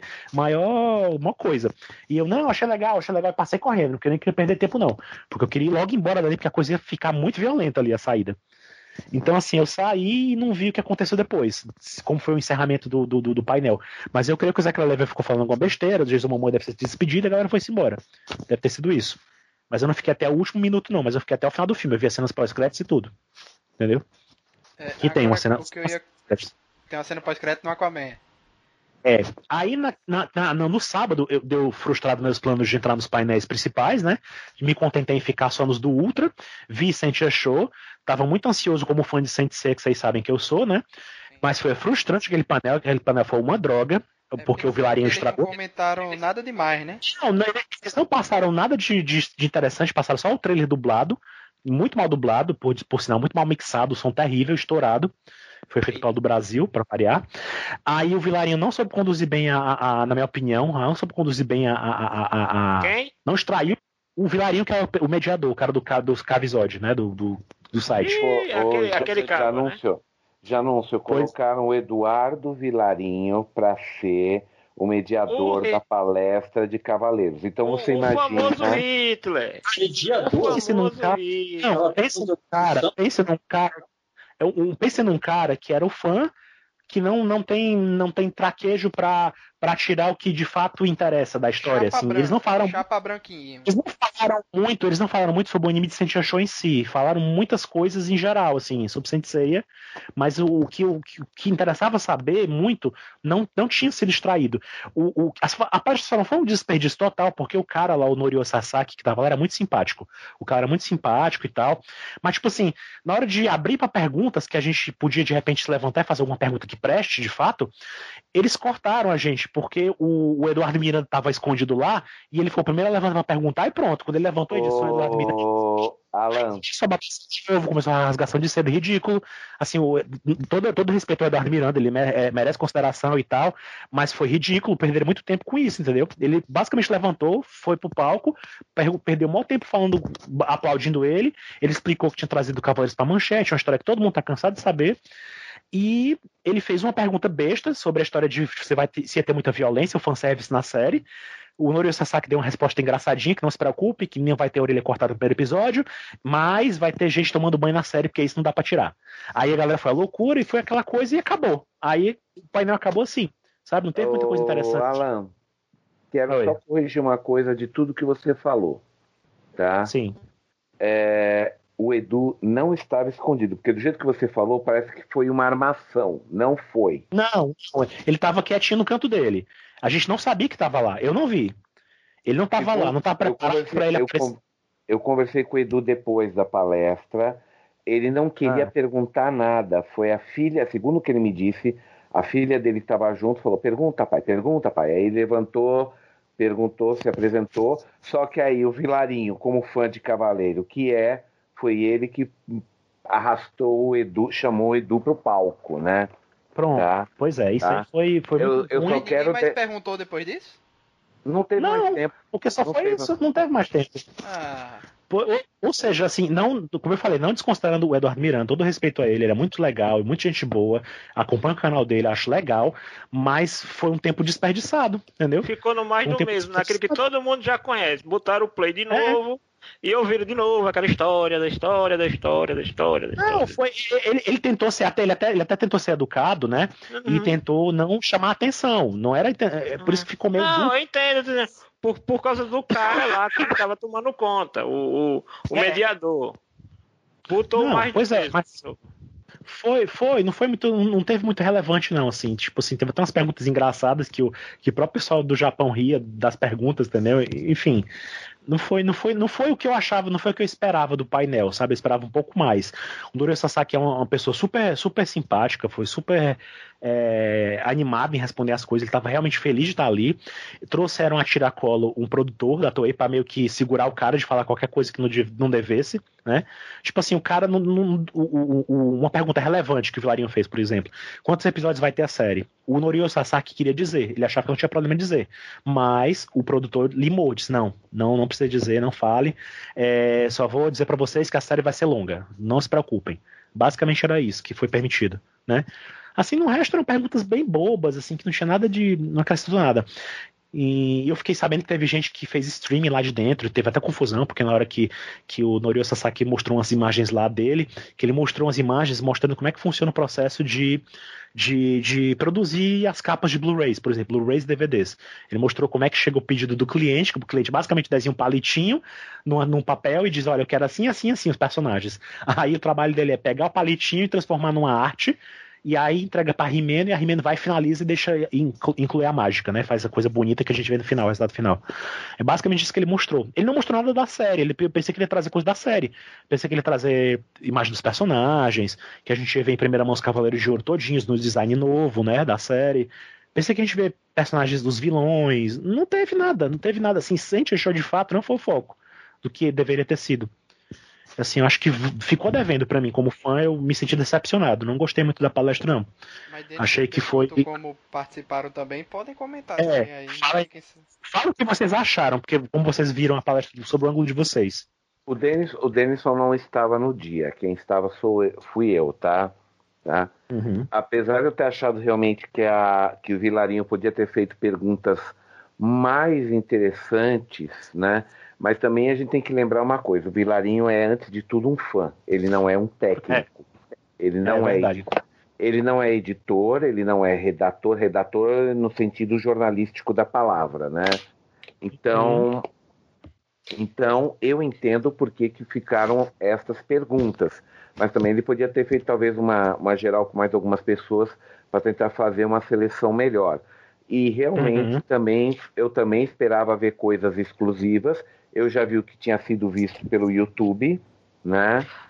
A, uhum. dubla, a dublagem, eu achei que dentro dos, tá dentro dos padrões que a gente tem no Brasil. Entenda-se, né? Não estou falando que ela foi espetacular, ela foi normal, né? Com as qualidades e defeitos que a gente já conhece, tá? Mas o, o, que eu, o, que eu, o que eu vejo mesmo aqui foi o seguinte, né? O ponto alto mesmo pela reação do público, pelo histerismo do público, foi quando o Edu do nada se levanta, se apresenta. Ele só precisou falar o nome dele, disse que foi ele que trouxe o Cavaleiros para a na manchete. Foi, todo, todo mundo olhou para trás. Todo, prime, é o seguinte, nem eu sabia que ele vinha, porque eu estava crente que ele não vinha, tá? Ele não me disse nada que vinha, ele falou, depois ele explicou que foi decidido mesmo de última hora, foi por insistência, de novo, da filha, né? Então, quando falou que era o Eduardo Miranda, eu arregalei o olho, olhei para trás, eu vi ele lá, né? E nesse momento eu peguei a hype. O, o, o Vilarinho levantou da cadeira, o, um, uma, uma, acho que metade da plateia, quase metade da plateia também se levantou. Levantou também. É. Né? Uhum. O pessoal começou a aplaudir, ovacionar, literalmente, Foi. literalmente sem ofensas. O Edu sabe que eu não estou ofendendo quando digo isso. Ele roubou o show. Ele Foi. virou mais do que os, os produtores do anime da de Sentia Show, ele foi o herói da palestra. Então, a, esse, ah. Essa CXP foi regada de surpresas e personagens e cartas foi. armadilhas, né, que apareceram ali sim, do nada. Sim, mas, mas, foi, mas tem uma pergunta mas, que ninguém mas, fez até então. Mas, mas depois, deixa eu só terminar rapidinho, Luiz. Mas eu quero frisar isso, deixar bem claro. Não foi premeditado. Não foi uma. Pergunta não, que fica é o seguinte: não foi premeditado, beleza. Hum. Mas como o microfone foi cair na mão dele para ser o primeiro a perguntar? Ele levantou o braço e perguntou e chamou antes de todo mundo chamar, só isso. Ah, tá. Tá? É, é porque também aquele negócio. É, eu já estou acostumado a fazer esse tipo de palestra, Luiz, e existe uma coisa que eu costumo chamar de barreira psicológica da primeira pergunta. Ah, quando eu faço quando eu faço a palestra, que não sei se você já viu algumas das minhas palestras, eu falo um pouco do meu trabalho e dou um introdutório da produção do mercado, explico como funciona o mercado, e eu faço isso em 15, 20 minutos. E o resto da palestra eu deixo aberto para o pessoal perguntar à vontade, né? O problema é o seguinte, eu tenho que forçar alguém a fazer a primeira pergunta, porque quando eu falo, podem perguntar, todo mundo fica olhando um para a cara do outro, esperando para ver quem vai ser o primeiro. É verdade, parece que eles, a, vergonha, pare... a vergonha é grande, né? Parece que, parece que eles têm medo que o primeiro que pergunte tome tiro. Desculpa, parece isso mesmo, sabe? Parece que eles têm medo que o primeiro que levante para fazer pergunta vai levar um tiro, né? Aí quando eles vêm, aí quando eles veem que o primeiro, eu já eu trato o primeiro sempre da melhor forma possível e quebro o gelo, porque eu já tenho a experiência de lidar com isso, né? Tá? Eu acho que ali o. Porque é o seguinte, ele falou, ah, nós vamos abrir para perguntas. Ficou uma pausa, acho que uns 10 segundos, que deve ter sido o tempo que o Edu levantou o braço. Foi, foi muito rápido, foi muito rápido. Quando eu vi, Exato. quando o Vilarinho falou isso, ele até disse assim: ah, nós vamos ter espaço para duas perguntas. Ah, tá, já estão ali pessoas levantando o braço. Ou seja, quando eu virei para trás era muito rápido. Eu tava com a câmera na mão, com o celular na mão, eu não tive tempo de fazer e. Ah, peraí, eu, eu, eu. Eu pensava que eles iam ter uma pausa para uma coisa assim, né? Não deu tempo. Quando eu fui ver, já tinham duas pessoas selecionadas para fazer perguntas, eu não sabia nem quem era. Quando eu virei para trás, foi que eu vi o Eduardo Miranda. Aí, aí o resto foi tudo que a gente já falou, mas o, O caso foi, eu também posso dizer, foi uma feliz coincidência. Eu não vou dizer que isso salvou a palestra, porque eu acho que muita, muita coisa relevante, porque o. Como é o nome mesmo do, do cara simpático lá? Desculpa, Alan, me deu branco. Norio Sasaki. Norio Sasaki. O Sasaki, é.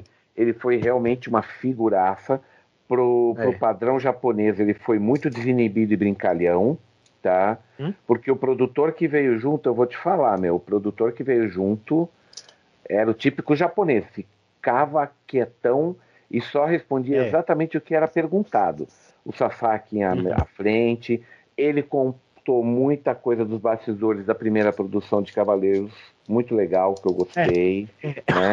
Agora como, como ele entrou nisso, mas sim, realmente uhum. poderia ter sido uma palestra melhor, tá? Assim, uma coisa chata, não sei se tu percebeu, Peixoto, mas me irritou.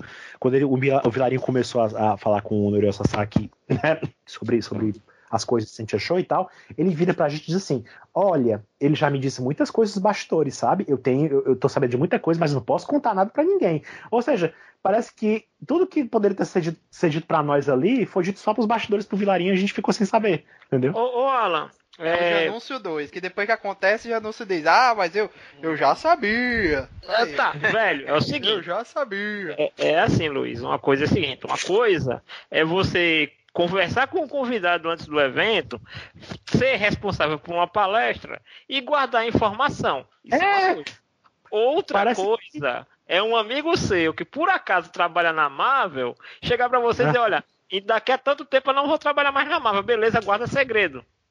É. É, tipo assim, a, impressão que eu tenho, a impressão que eu tenho é que houve, houve uma. Eu, eu ouvi falar, inclusive, enquanto eu tava no, na, lá dentro, me disseram que eles passaram antes na live do Omelete, eles estavam lá ao vivo. E que, pelo que um amigo meu falou, eu não vi ainda essa entrevista, não fui atrás de ver, porque tem que ver a live de tantas horas que eles gravaram lá, tá no YouTube. Pelo que eu vi falar, eles também não disseram muita coisa relevante na live, né? Então ficou a entender que o melhor viria de fato no painel, né? Mas entre o painel, entre a live e o painel, parece que houve essa conversa aí de bastidores, onde ele disse algumas coisas legais para uma só pessoa, e o resto o pessoal ficou com, com sabe, com uma menos interessante. Oh, oh, Olha, oh, eu, eu, eu, só um comentário. Eu só acho que isso daí não deveria ter. Assim, o Vilarinho não deveria ter feito isso, porque se. Concordo. Sabe, ficou, porque ficou parecendo que ele estava querendo se gabar. Uhum. Foi isso, parecendo, né? Foi isso, exatamente. Ficou parecendo ou ele estava se gabando? Estava. Porque o que eu ia perguntar para vocês é o seguinte: é, uhum eu, entenda, juntando aqui os elementos que vocês colocaram sobre a palestra, sobre a pessoa que a gente já sabe que tem um histórico e, e que, como o Peixoto falou, é muito mais fã do que qualquer outra coisa, é, não corre o risco dessa palestra, e a gente sabe que isso acontece muito, já ter as perguntas previamente definidas por parte dele, por parte Aparentemente do, eram. Aparentemente eram sabe, perguntas definidas. Porque, por porque... exemplo, vamos lá é perfil de japonês fazer ah. isso, e, uhum. principalmente estando fora do Japão, né? É, seria muito, não seria surpresa se fosse uma imposição do produtor ou da própria, da própria empresa, dizer, olha, a gente só vai responder isso aqui, você só tem o trabalho de perguntar isso. E como o cara falou que teve informação é, de bastidores, mas que não podia revelar, ficou parecendo que ele já tinha o que perguntar resolvido, e que não com conversa aqui, conversa lá, de bastidores, ele ficou, ele captou alguma coisa, não necessariamente o cara tenha entregue algum, algum furo para ele, né? Mas deixou algo, alguma coisa no ar, ou até o cara tava jogando, olha, eu, eu tenho umas, uma, umas informações que só quem tem sou eu, você não tem. Também pode ter sido uma jogada. Mas o que fica parecendo muito é que é resposta pergunta ensaiada, né? Como a gente diz. É, tinha, tinha perguntas que eu acho que eram ensaiadas, mas tinha outras que o Vilarinho tentava fazer e que o próprio produtor pegava e dava uma resposta bem pela tangente, sabe? Tinha um, como essas da quantidade de episódios, que o cara, o Dorio Sasaki, até queria dizer, mas o produtor não deixou, né? Mas enfim, é, tirando, passando esse momento, né? Passando esse momento, aí eu aproveitei o, o o último dia, que foi domingo, né? Só para ver de novo algumas coisas que eu não tinha visto, ver se de repente eu tinha vontade de comprar mais alguma coisa.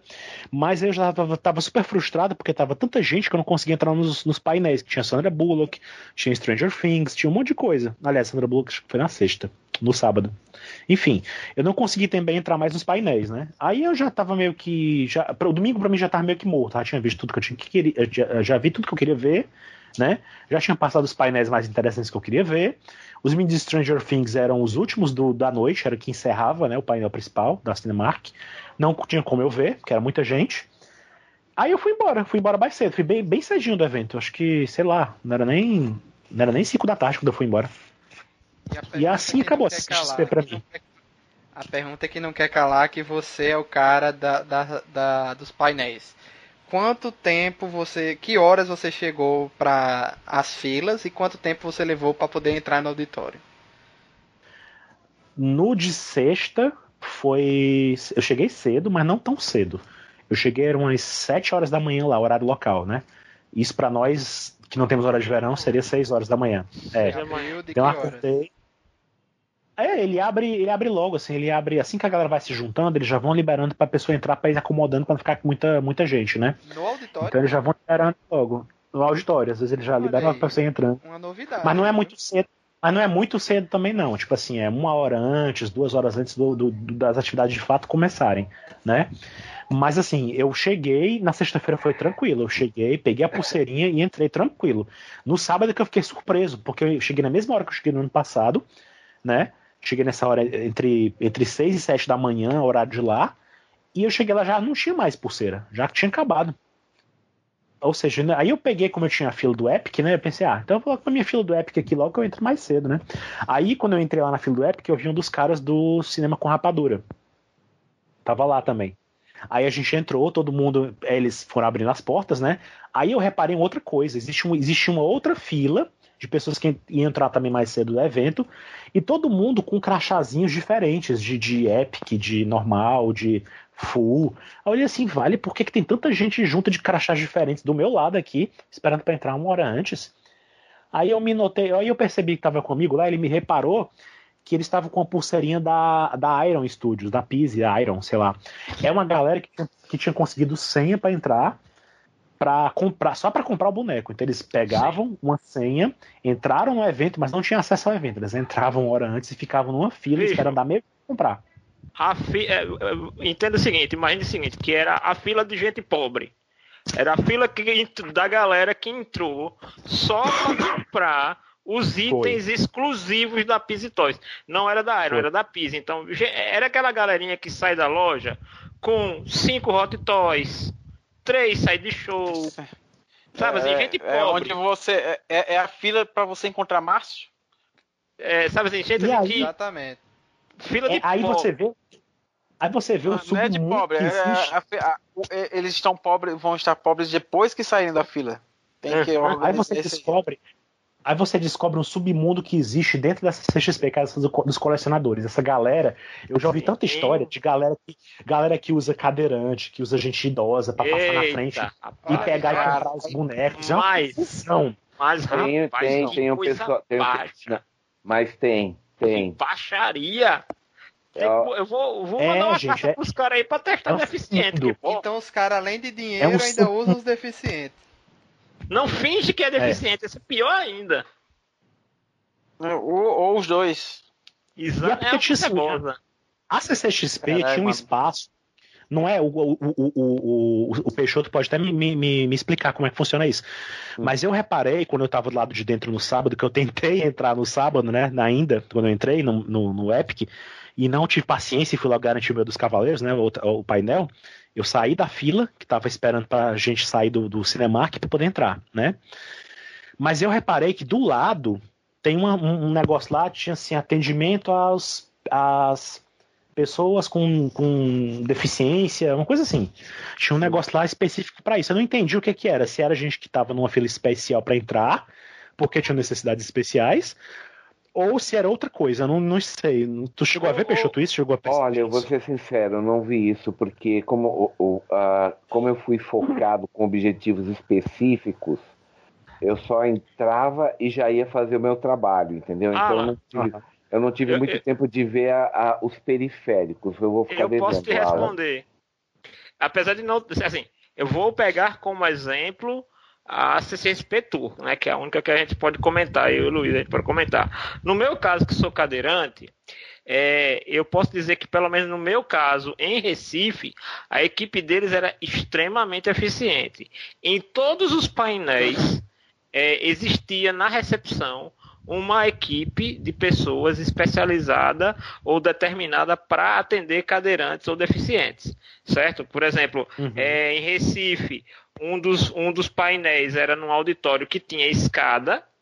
Eles fizeram, implantaram um, um elevador de cadeirante numa das escadarias lá para o cara, e a gente tinha um acesso exclusivo, não era o mesmo acesso do público, era um acesso exclusivo para cadeirantes. É, era a mesma coisa. Ah, os próprios staffs, eu vou, dar, vou pegar um exemplo que eu tive aqui em Recife. Teve um momento que eu estava sozinho no evento, o pessoal tinha saído para almoçar, eu estava sozinho e decidi andar no evento. Cara, a cada 10 metros, um staff dele chegava. Você quer ir para que lugar? Você quer que eu lhe leve? Você precisa de ajuda? Cara, é assim, extremamente prestativo. Eu não duvido que em São Paulo tenha sido menos do que isso. Com certeza. Entendeu? É, então, assim, eu acredito que tenha sido algo daí para cima, mas eles realmente têm uma, uma parte da equipe deles, de staffs, que é especializada para atendimento de cadeirantes. Inclusive, tinha um senhor que eu acho que eu, eu, eu acho que eu vi ele na semana no ano passado, que ele tava no meio da CXP de maca. Ele tava ah, numa Esse cara é clássico. Esse ele daí vai, vai pra tudo quando Eu já vejo, ele já é já é figurinha carimbada aqui em São Paulo, viu, Alan? Ele vai na BGS, ele vai no JediCon, ele vai no, uhum. no, na Comic Con, eu já conheço ele. Ele vai é acompanhar... ele, ele, vive dentro de um hospital. Uhum. Ele, ele, ele, reside dentro de um hospital. Né? E todos pois os é, eventos ele, parecia... ele está presente ele parecia feliz, assim, passando pelo. Quando ele passou na minha frente assim, né? Ele passou com a galera junto com ele. Ele uhum. parecia contente de estar lá, sabe? Assim, sim, sim, sim, ele está sempre. E não, sei, não sei, e não sei se você nota que ele está sempre com um aparelho de respiração na, na, Isso, na maca. Na é, cama exatamente. maca que ele fica, né? Ele fica deitado de lado. Tá? Ele, ele já foi alvo de matérias, assim. E já fizeram tanta matéria com ele que ninguém mais enche o saco dele, sabe? Que tinha que encher o saco dele, já encheram, sabe? Tá? Uhum. Mas ele já é bem conhecido aqui em São Paulo e, e todo mundo fica muito feliz pelo esforço dele de participar, pela vontade, o pessoal respeita muito. Ele também é desenhista também. Uhum. É, é, colorista e tudo mais. Ô, Alan, deixa eu aproveitar aí, já que você estava no painel e tal. É, eu vou falar a repercussão que eu tive de fora ok? E eu ah. quero que você me comente como foi a, a, o bafafá dentro do evento, se é que houve e tal. Quando ah. confirmaram a, a, a, versão feminina do Shun em, em Cavaleiro do Zodíaco? Olha, como era no painel de sábado dentro do cinema que eu não consegui entrar, eu não vi a repercussão dentro do painel.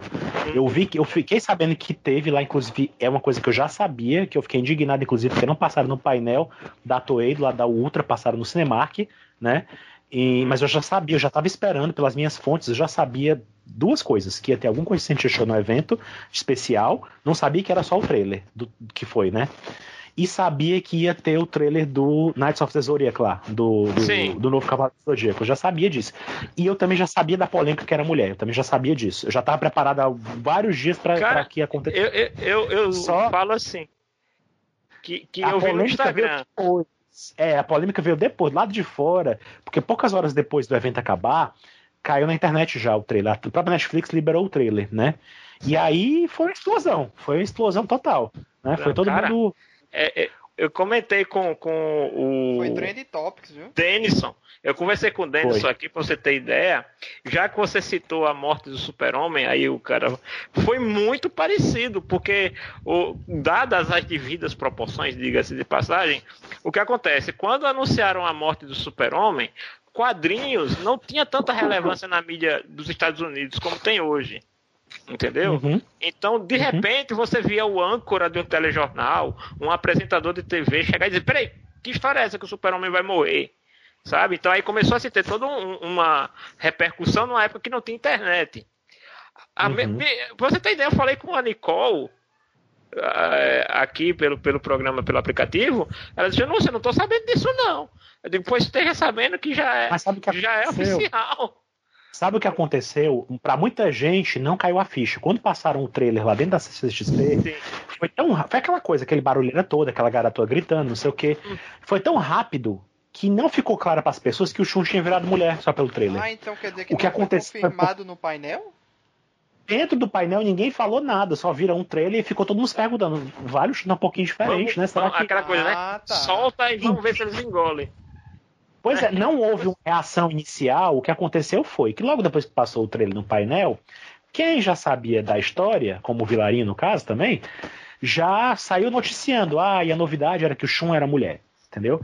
E aí as pessoas ficaram, mas será mesmo? Não tinha gente duvidando. Aí o que aconteceu? O, foram perguntar pro, pro, pro escritor, o Eugene Sun, né? Que é o escritor americano, o roteirista que estava trabalhando na, na, na, na série. E aí eles foi bombardeado com perguntas, né? Se era verdade, se era mesmo mulher e tal, por que, que tinha acontecido aquilo. E aí ele foi se explicar, e aí deu no que deu, né? Deu aquela polêmica toda, bombou no Cara, Twitter. E estre- hoje ele saiu do Twitter. Hoje ele saiu do Twitter porque a- a- a-.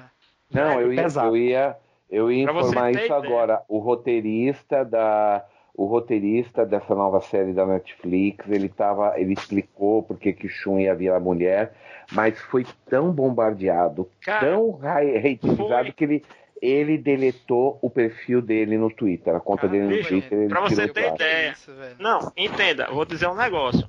Essa foi, se não a pior decisão que a Netflix tomou até hoje, vai entrar pra história. Acho que mais do que Death Note. Não, Porque é o não seguinte- vamos exagerar, Não, né? E calma, também não vamos entrar dizer- nessa seara que Não. o programa aqui é pra falar da Aham. CCXP. Isso Mas porque é o fica- seguinte, É, Isso aí é, fica é, pro, isso pro pode- ca- pode- pro podcast É, Cavaleiros do é, Não, acho- é porque vai ter um podcast um É. dia só pra falar disso. A grande maioria das pessoas no mundo todo, e, e no mundo todo mesmo, não foi questão isolada no Brasil, ninguém aprovou essa ideia. Não, É, assim, ninguém- a repercussão toda, a repercussão toda foi fora do evento. Dentro do evento não houve grandes manifestações, a gente não viu, não sentiu-se nada que estava dentro do evento, não teve nenhum reflexo. Eu posso Entendeu? garantir isso, eu posso garantir isso porque mesmo rodando e falando com um monte de gente que eu falei com gente pra caramba lá no CCXP, não, ninguém virou pra mim e falou: "Ó, você tá sabendo que o Chum vai virar mulher? O que é que você acha, Peixoto?" Tá. Ninguém, ninguém me pegou pra perguntar, ou, eu- tanto que eu só fiquei sabendo disso quando eu cheguei em casa e li as notícias de noite. Uhum. Aí, eu, aí eu vi aquele tópico que Exato. tá lá no grupo da Animax, que tá falando da nova série, e aí estavam falando desse negócio de que o Shun vai ser mulher, né? Então, E- aproveitando que o Peixoto já tá falando aí, vamos Tá. então para o lado agora Denison, que tá caladinho esse programa todo, e Uhum. Peixoto, que foram com credencial de imprensa. A primeira coisa que eu quero saber: Hum. sala de imprensa, delícia ou gostoso? Não eu não usei. Não entramos, não É usamos. que- Caramba, meu Poxa, gente. Não Vou pegar uma água, gente. Nem para pegar uma água. Ô, ô, Lu- Luiz, Luiz, entenda. Não é porque a gente não queira usufruir das mordomias. Eu não tive tempo de usufruir mordomias. Vamos deixar isso claro, tá? A equipe Ah, não tava tive essa pequena, mordomia. Sobretudo, a gente tinha que se virar. A gente, ó, é o seguinte, eu sabia onde ficava a assessoria, a assessoria de imprensa. Que, vamos, vamos, vamos, vamos, vamos por partes, vamos por partes. Não vamos colocar a carroça Isso. na. Primeiro, para nós da imprensa, o evento começou às quatro e meia da tarde. Oficialmente esse seria o horário, né? Quatro e meia da tarde. No, Lá spoiler, no dia do Spoiler Night, né?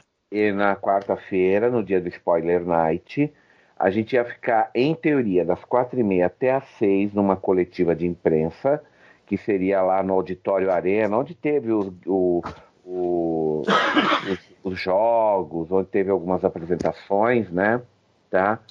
E de, e de lá, e de lá a gente estava livre para curtir a Spoiler Night como quisesse, certo? O fato é o seguinte. Eu cheguei no horário certinho, peguei a fila, e quando eu estava na fila para pegar a minha credencial, que cá entre nós não estava tão grande quanto eu pensei, tá? É, um rapaz, um rapaz da equipe passou avisando para todo mundo no grito que a coletiva foi adiada para 5 horas porque ainda tinha muita gente na fila. De fato, era, era 4h20, eu estava na fila e ainda eu devia ter umas 50 pessoas na minha frente para ser atendido, né? Porque, obviamente, todo mundo da imprensa chegou no mesmo horário para pegar a credencial, né? Tá? Mas, de qualquer forma, eu entrei em coisa de mais 20 minutos, mais ou menos. Eu entrei, E Denison tava junto. Não, o Denison não foi nesse dia. Ele só foi na sexta-feira. Na quinta e sexta. Quinta e sexta. Na quarta-feira eu estava sozinho. Aí eu entrei, vou confessar, me perdi dentro do, do CCXP no primeiro dia, porque aquilo, aquilo é gigantesco. Fiquei, a, fiquei abobalhado com o tamanho da coisa, eu nunca tinha ido. Então entenda que é a impressão de quem vai a primeira vez. Mas depois de perguntar para dois ou três staffs, eu consegui descobrir onde ficava a arena, lá no fundo. Devia, não devia ter muita gente, coisa de uns 200, 300 no máximo de jornalistas. E, bem, eles só apresentaram, deram boas-vindas, e a primeira coisa que eles explicaram para a gente é onde ficava a sala de imprensa.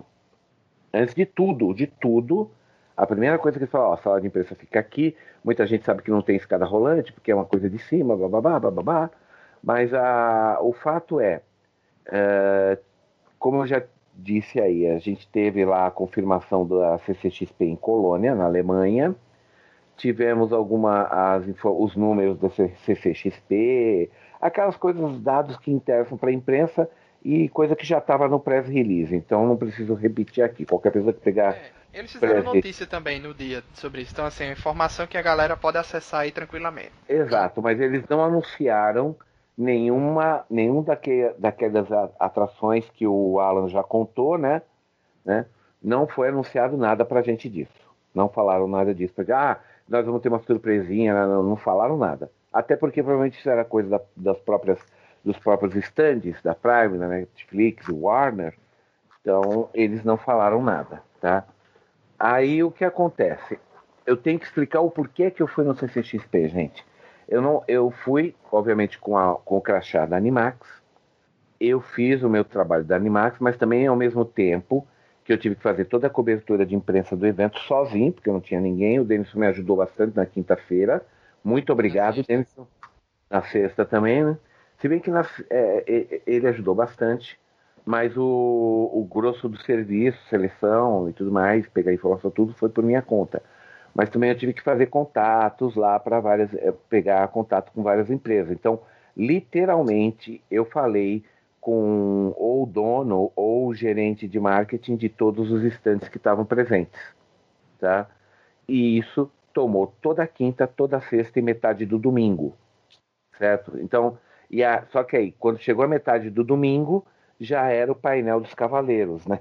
já estava indo para o painel dos cavaleiros, né? Então, é, eu só eu e eu cheguei no domingo um pouco mais tarde porque eu já estava muito baqueado. Eu não consegui chegar meio dia, cheguei quase uma hora e fiquei só até às seis da tarde. Então, eu eu não aproveitei, eu não tive como usufruir da sala de imprensa para isso, porque eu fui com outros objetivos, Luiz, além de só fazer a cobertura, né? para falar, conhecer pessoas lá, travar contato e sem contar que também o, eu tirei foto para caramba. Eu tirei pelas minhas contas aqui 3, 6, 9, 12, quase 1.500 fotos. Fechou. No futuro, Oi. quando você tiver condições, é. quando você tiver condições, compre um celular e entre com a conta no Instagram, por favor. Para você sair Sim. da idade das trevas da fotografia. Sim, eu sei, Janoncio, eu sei. Eu, é que eu ainda, eu ainda não uhum. Eu ainda não me uni ao resto da humanidade no Instagram, entendeu? Não, mas assim, eu... levando em consideração que ele tava com o Denison, em um outro ano eles podem se planejar e tipo um Não, eu sei, eu quero... por isso, porque essas por fotos isso que eu falo. são massa. É isso que eu tô dizendo. As fotos, as fotos que Peixoto tirou de figuras, de cosplay, de, de ah. stand, de painel, são fotos massa. Mas assim, Sim. só as fotos. O que eu tô falando, Luiz, é da agilidade do processo. Sim, agilidade do processo. O Olha, tempo que leva para cumprir, ir em hum. casa, botar hum. no coisa, levantar pro, pro, pro Facebook. Mas coisa que você é... sabe muito bem que agiliza muito mais fazendo tanto em vídeo como em foto pelo Instagram. E como eu já disse, é verdade. O link é verdade. Mas você não botou todos também ainda. Mas, mas tem o seguinte, o, de, o Janúncio, existe um outro detalhe. Eu sei que eu sou ainda da velha guarda de fotografar e o pai em casa. Eu sei que isso daí já é coisa antiquada. Mas acontece que eu gosto de dar uma revisão nas fotos antes de upar.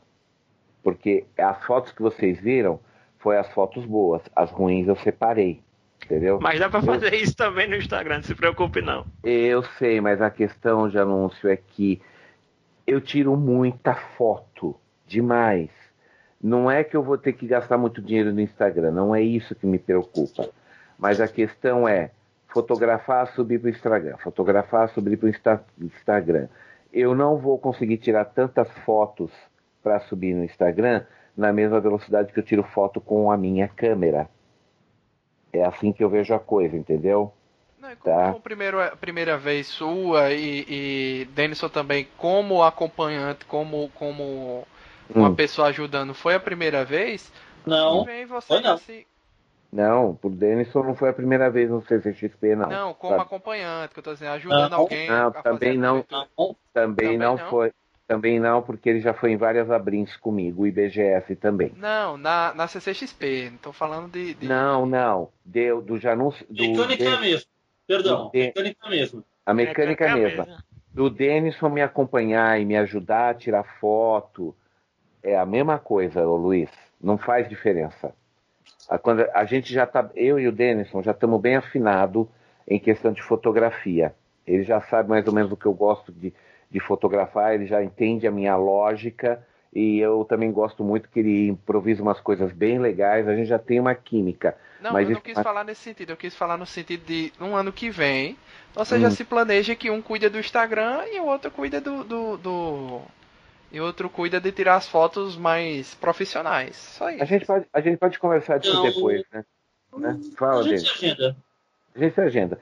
Porque na verdade também é o seguinte, a gente tem que sentar e conversar pós-evento, mas é, lembre-se, eu ainda estou na fase da ressaca, gente. Eu fiquei em coma a tarde toda para poder estar tá aqui com vocês. Eu, é, o meu corpo, meu corpo cobrou o cansaço porque foi uma maratona de cinco dias. Mas agora deixa eu falar de outra coisa. Deixa eu entrar em mais detalhes que quase os outros não falaram, porque como eu pude entrar em todos os estandes, eu entrei em todos literalmente, tá? Eu não, primeiro, uhum. eu não participei de nenhuma gincana, nenhum joguinho, nenhuma atividade. Eu não fui para isso. Então, eu não escalei a parede dos Titãs da Galápagos. Eu não, eu não brinquei de cabra cega lá no stand da, Net, da Netflix, tá? Eu fui para fotografar e fazer esses contatos, né? Tá? Mas eu posso dizer o seguinte: isso eu ouvi de várias pessoas que já foram nos anos anteriores e o Denison está aí para não me deixar mentir, né?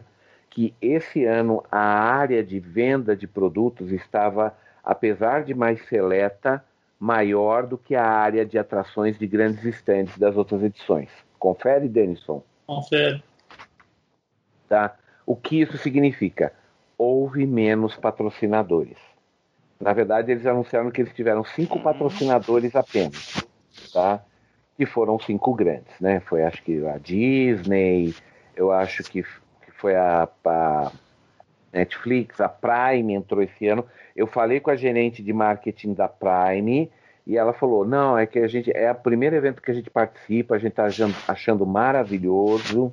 Tá? Porque a Prime Video só entrou no Brasil do ano passado para cá. Exato, eles fizeram uma exposição lá dos, do, dos, das séries deles, o American Gods lá, os, nossa, o, o ator o... veio, o protagonista veio pra CCXP. Sim, ele tava rodando pra lá e pra cá com o martelo na mão. não, aquele não era o ator, não, ali era um cosplay. Ali na verdade, um tinha mais de um. O ator protagonista é, é um moreno careca, ele tava no ah, evento. Tá, tá certo. Então, hum. e eles fizeram uma área também para uma série que eu tô acompanhando, que eu tô vidrado, né? Por motivos óbvios, né? Que é o. Finalmente, né? né? The Man the High Castle. É, O Homem do Castelo Alto, porque eu já tinha lido o livro. Não é né? o Homem do Alto do Castelo? O Homem no Castelo Alto. Esse é, é The Man in the High Castle. Tá? É um homem que mora num castelo alto, Denison, tradução literal. Tá? Se você lê o livro, você entende o contexto disso, mas é, é, é, o tal homem só aparece mais no final do livro. Isso não chega a ser spoiler, mas, né?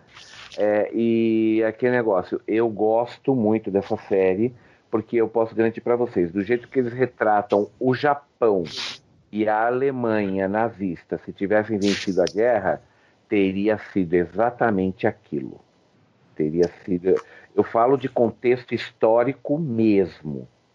Tudo que você vê no, na, na série é isso mesmo. Fizeram uma decoração, tem, inclusive eles tinham uma ação com os atores lá, porque na série do Homem do Castelo Alto tem um, um cara lá que ele faz uma pintura que se torna um símbolo da resistência, como o V da Vitória do, do, do Churchill, né?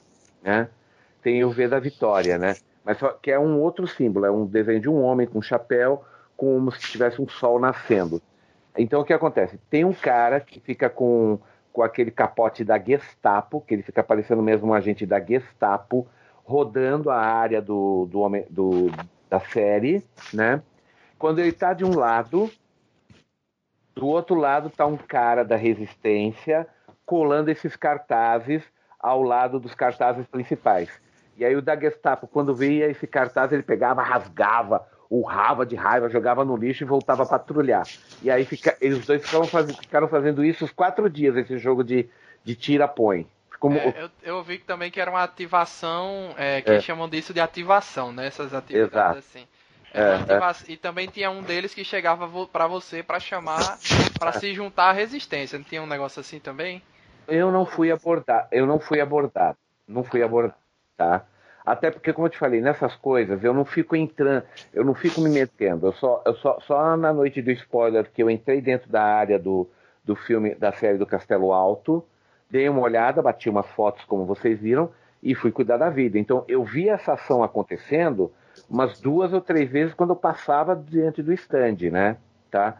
Mas tirando isso, os estandes grandes, eles foram show, show mesmo, de atividade, de material exposto, de variedade, tá? De premiações. Eu consegui pegar uns pequenos posters, não muita coisa, mas consegui pegar, enfim, né? Eu só, eu só acho que eu tô achando que eu perdi eles depois, hein? Ou ficou na sacola do Nunes, eu tenho que ver depois. Eu não lembro se eu trouxe eles para casa. Deixa eu ver. É, eu tenho que checar depois. Mas eu consegui só uns poucos souvenirs, porque eu também não fui nem atrás de pôster. Né? Aí fala, então o que, que você fez? Porra, Peixoto, tirei foto, né, gente? Muita foto. E falei, conversei. Gente, o que eu conversei com antigos conhecidos, donos de lojas, vários que eu já conhecia do, do, do dos meus eventos, é, também com vários conhecidos de, de empresas grandes, mas principalmente com o público, porque eu encontrei muito ex-leitor da Animax lá.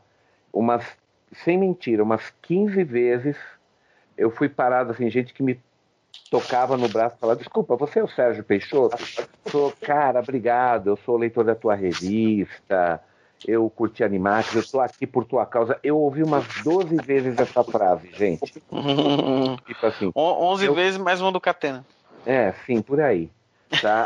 Ó, pra ser sincero, gente, dentro da. A coisa que mais me encheu de satisfação foi no domingo de tarde, eu finalmente pude dar uma, uma geral. Que você não estava mais carregando uns bonecos na mão. É. Aí eu pude dar um giro na. É, realmente eu pude dar um giro na Artist Alley e eu pude, é, como é que fala? Ver, falar com vários artistas, fotografar. Então eu encontrei a Fernanda do daquele Como Eu Realmente, que eu acompanho há anos, né? Eu gosto muito hum. do trabalho dela. Consegui falar com o Carlos lá, que faz um sábado qualquer, consegui apertar a mão dele.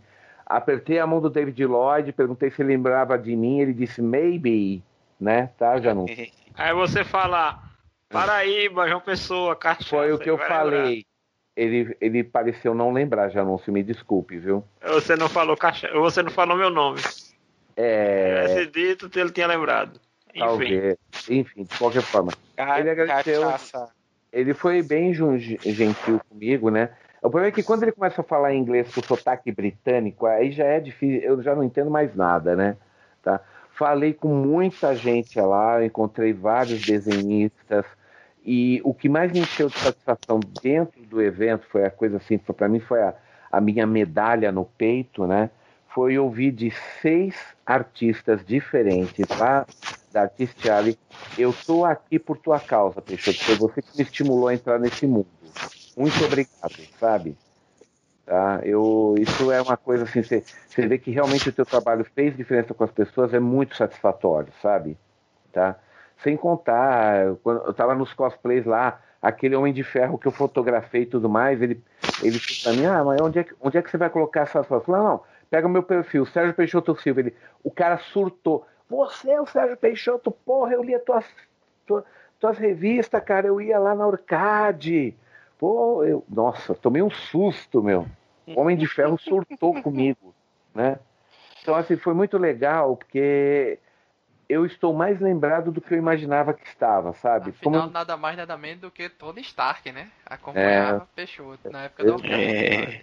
Exato, aí eu estava lá, foi muito legal tudo isso, foi muito legal encontrar velhos amigos, conseguir falar com o Eduardo Miranda. Eu encontrei o Luiz Angelotti lá também, viu, Janúncio, tá? Só que hum. ele estava brilhando no escuro. Ele estava, sabe quando o cara está super tenso e focado para que nada dê errado da parte dos convidados dele, né? Ele mesmo falou, Peixoto, hoje não pode nada dar errado. Eu falei, eu sei, sei, só, vou, só vim te cumprimentar, não vou nem tirar foto com você, a gente conversa depois do evento. Boa sorte aí, ponto. Foi isso que eu falei com o Luiz Angelotti. Ah, desculpe, Luiz Angelotti é o dono da Angelotti License, ela que licencia Dragon Ball, Cavaleiros e mais uma penca de outra série. One Piece, Sailor Moon. One Piece. Contatos. Cavaleiros do Dia. Tá. Não, Cadê esse... Fly? Na, o, o Arthur. É Arthur que falou ou o Alan? Foi eu mesmo. Arthur. Foi Arthur. Arthur, no caso do Luiz Angelotti, eu tenho contato com ele, sabe desde quando? Desde 2000. A gente já se conhece há 18 anos já. Fly! Tá. Mas ele não tem fly. Ele não tem é fly. Absurdo. Olha aí. É. Ou é. porque tá errado. Tá, mas o. E a saga de Arthur Bárbaro continua atrás dos direitos de Fly para ele mesmo. Eu, eu, só quero os direitos da dublagem clássica de, de Volta pro Futuro. Se vier tá. Fly, tá ótimo, mas. Tá. O Denison também lá teve, teve uma série de faniquitos no bom sentido, né, Denison? Quando ele viu vários cosplays que ele gostava, né? Dr. Né? Brown. Ah, só que Denison tá tão calado que eu tô achando que ele não gostou do evento. Mas fale, homem. Fala você não, agora, tô de boa aqui, tô de boa. O problema é que eu não fui na minha melhor saúde pro evento. Ah, então, tá. eu fiz muito menos do que eu queria. Hum. Eu não pude me levantar para pegar os painéis. Sair de Santo André pro evento é cansativo por si só, dispendiosamente caro em termos de condução e alimentação. Uhum. Então, antigamente eu ficava na casa de amigos em São Paulo, né, mas os amigos não estão mais disponíveis para fazer isso. Então, o evento para mim foi muito cansativo. Tanto que eu não pude ir no sábado e no domingo, que eram os dias que eu mais queria ir. Pelo menos é. para vê-lo, né? Que eu ia é. para ajudar. Só de curiosidade, é. que você falou de, de local em São Paulo, um pessoal que foi aqui de João Pessoa, inclusive Igor Ituane, que Peixoto conhece, hum. eles ficaram hospedados com mais outras pessoas no mesmo apartamento que eu fiquei em São Paulo quando eu fui. Olha só.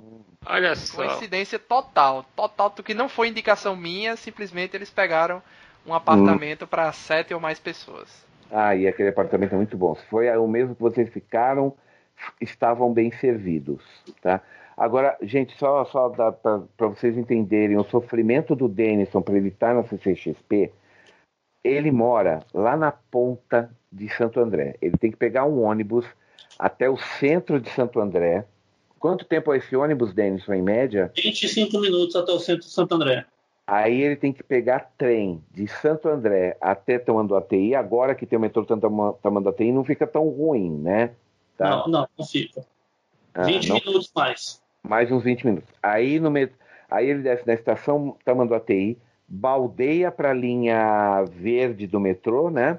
Isso. Aí ele vai de metrô mais umas quatro, cinco estações até a Chácara Clabim, que graça. Não, é, você vai até Ana Rosa porque é mais prático, né, Denison? Isso, também, né? até Ana Rosa.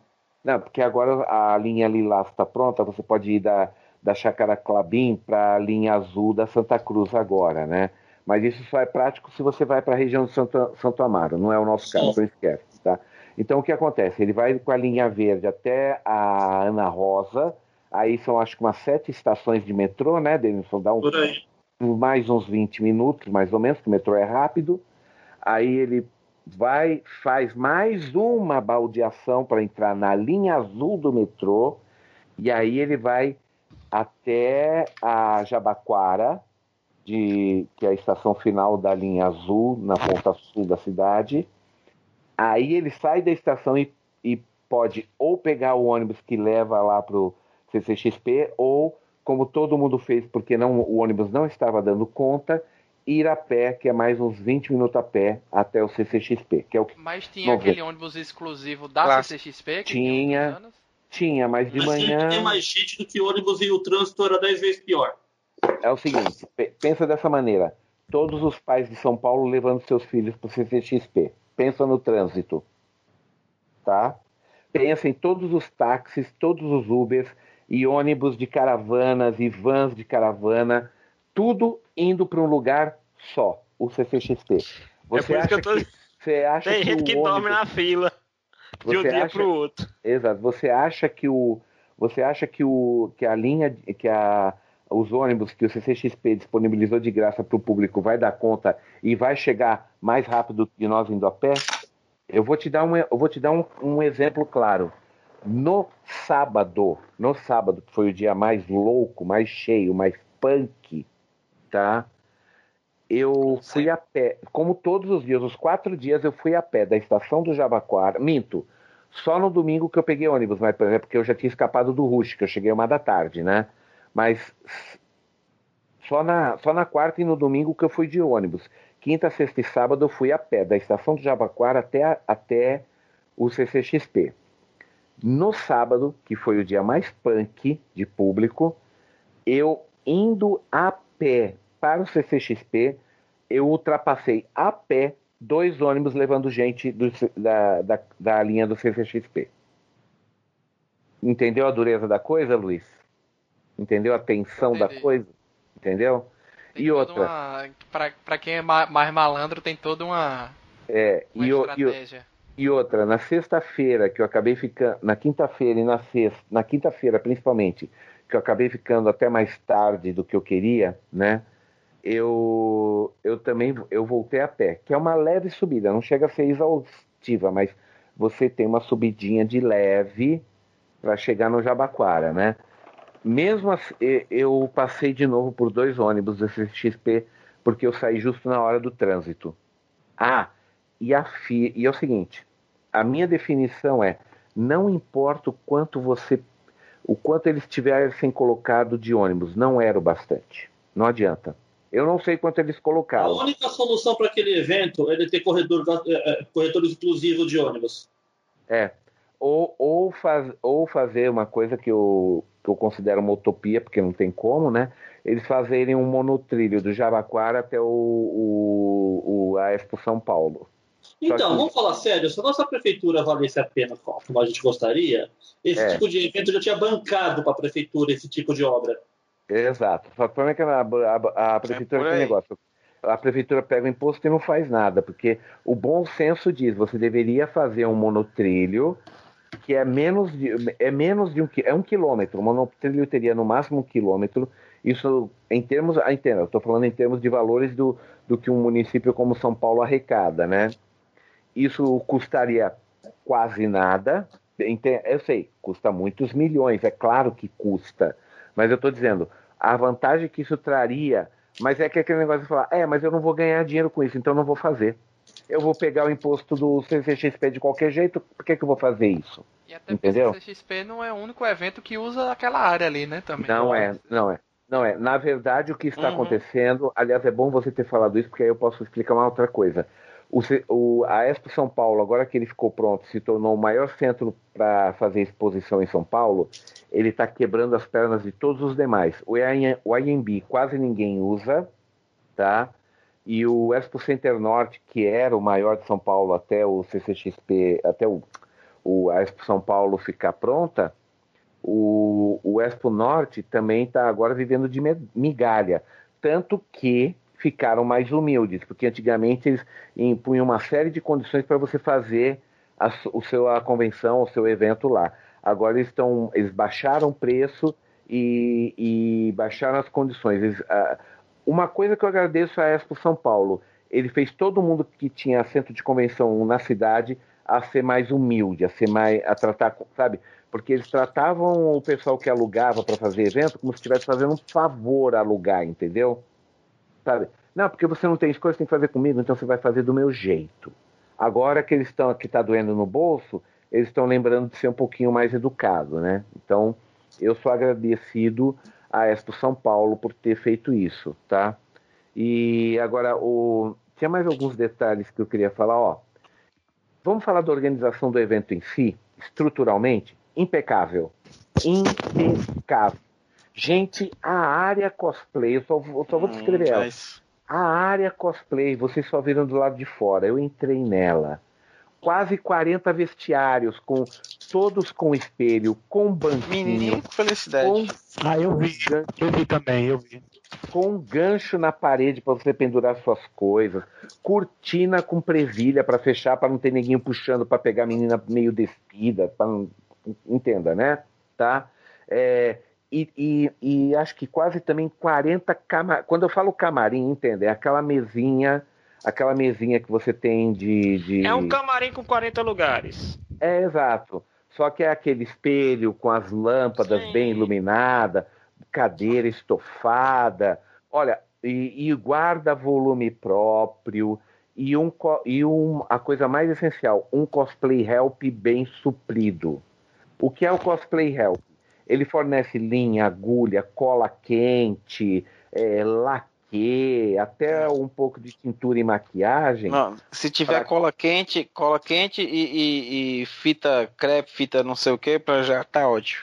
É, mas, tem, mas tinha muito mais do que isso. Eles estavam é. completamente é. equipados e por causa não, que massa, e por, que bom. Não, e por que ela é desse jeito? É graças ao Vingard e a Yuki, que são lá do Rio de Janeiro, agora eles estão mudaram para São Paulo, agora eles estão morando aqui em São Paulo. Hum, tá? Sabia não o Vingard e a Yuki, além de ter sido campeões lá no, no cosplay, no, no World Cosplay Summit também, né? Que eles participaram lá também, né? Tá? É, como eles são cosplayers de longa data, eles têm acho que quase 20 anos de estrada, eles simplesmente chegaram para o CCXP, olha, para você fazer uma área cosplay que seja de respeito, tem que ser assim, assim, assim assim. E o CCXP entregou tudo que eles pediram, tá? Sim, quem são e... eles mesmo? O Yuki Avingard é o Marcelo, eu não me lembro. É, é, nome de guerra dele. Se você colocar no, na internet Yuki Evingard, que é o nome do personagem, você vai encontrar várias fotos deles, tá? Essa, são dois cosplayers bem conhecidos. Se botando os dois juntos, o Google retorna os dois com certeza. Yuki E e o, aquele I de Company, né? Aquele I de que parece um S maiúsculo. E comercial. Eu é, sempre chamo de End. Tá. Yuki E comercial e Vingard, com dois As. Vingard de mudo, Vingard. Uhum. Eu, eu gosto como é importante. Tá, você pega, você pega os dois, você vai achar várias fotos deles. E é o seguinte, eu quase não consegui. Isso, é desse jeito mesmo, desse jeito mesmo. Tá escrito aí o. Obrigado, Arthur. Obrigado, Arthur. Então, e, o... e é o seguinte: os dois cuidaram do, do, cosplay. Teve o concurso de cosplay, na verdade desfile, né? Que foi no, no Teatro Arena, que era lá no fundo, no final do evento, na parte mais, a, mais assim, o fim do o fim do centro de exposições, né? Mas era um palco que era o seguinte, era o palco, aí você tinha aquele aquele corredor de desfile junto com o palco que terminava num círculo que era onde o cosplay vinha e fazia a sua apresentação. Quer dizer, ele entrava ele andava uns quase 10 metros numa, numa passarela, né? E aí você tinha uma área circular onde ele fazia a sua interpretação, né? E, e olha que chique, Tô, com uma banda tocando ao vivo várias músicas pop, tipo o tema do Superman, músicas do Queen. Vou te é, falar que eu não gostei disso não. Eu achei super, super legal, porque Estourou todo... totalmente, porque as músicas que tocavam não tinham a ver com os cosplayers. Eu concordo, Denison, hum. com isso, mas o que eu estou falando é nenhum evento teve sequer isso. Hum, é. O fato de não ter, ter isso significa que isso foi o, um diferencial absurdo, Peixoto. Foi um diferencial. Foi um teste interessante, eles fizeram não é, propaganda não é, não é um grupo, teste... mas Exato. sinceramente não achei, não achei isso nem digno de nota. Olha, eu achei legal. Eu achei não. legal porque Denison, que é o seguinte, é um diferencial que ninguém nunca fez. Tudo bem, mas tá. dizer que, que isso foi o, o máximo. O que, não estou dizendo que isso foi o máximo, Denison. Eu só estou dizendo que foi é um diferencial legal. Mesa, ponto. É, foi um diferencial legal. Mesa. Come e que outra, é o que tem na mesa. E outra, quando pôde, eles tentaram adaptar, colocar músicas que passassem perto, pelo menos, do que era o cosplay, né?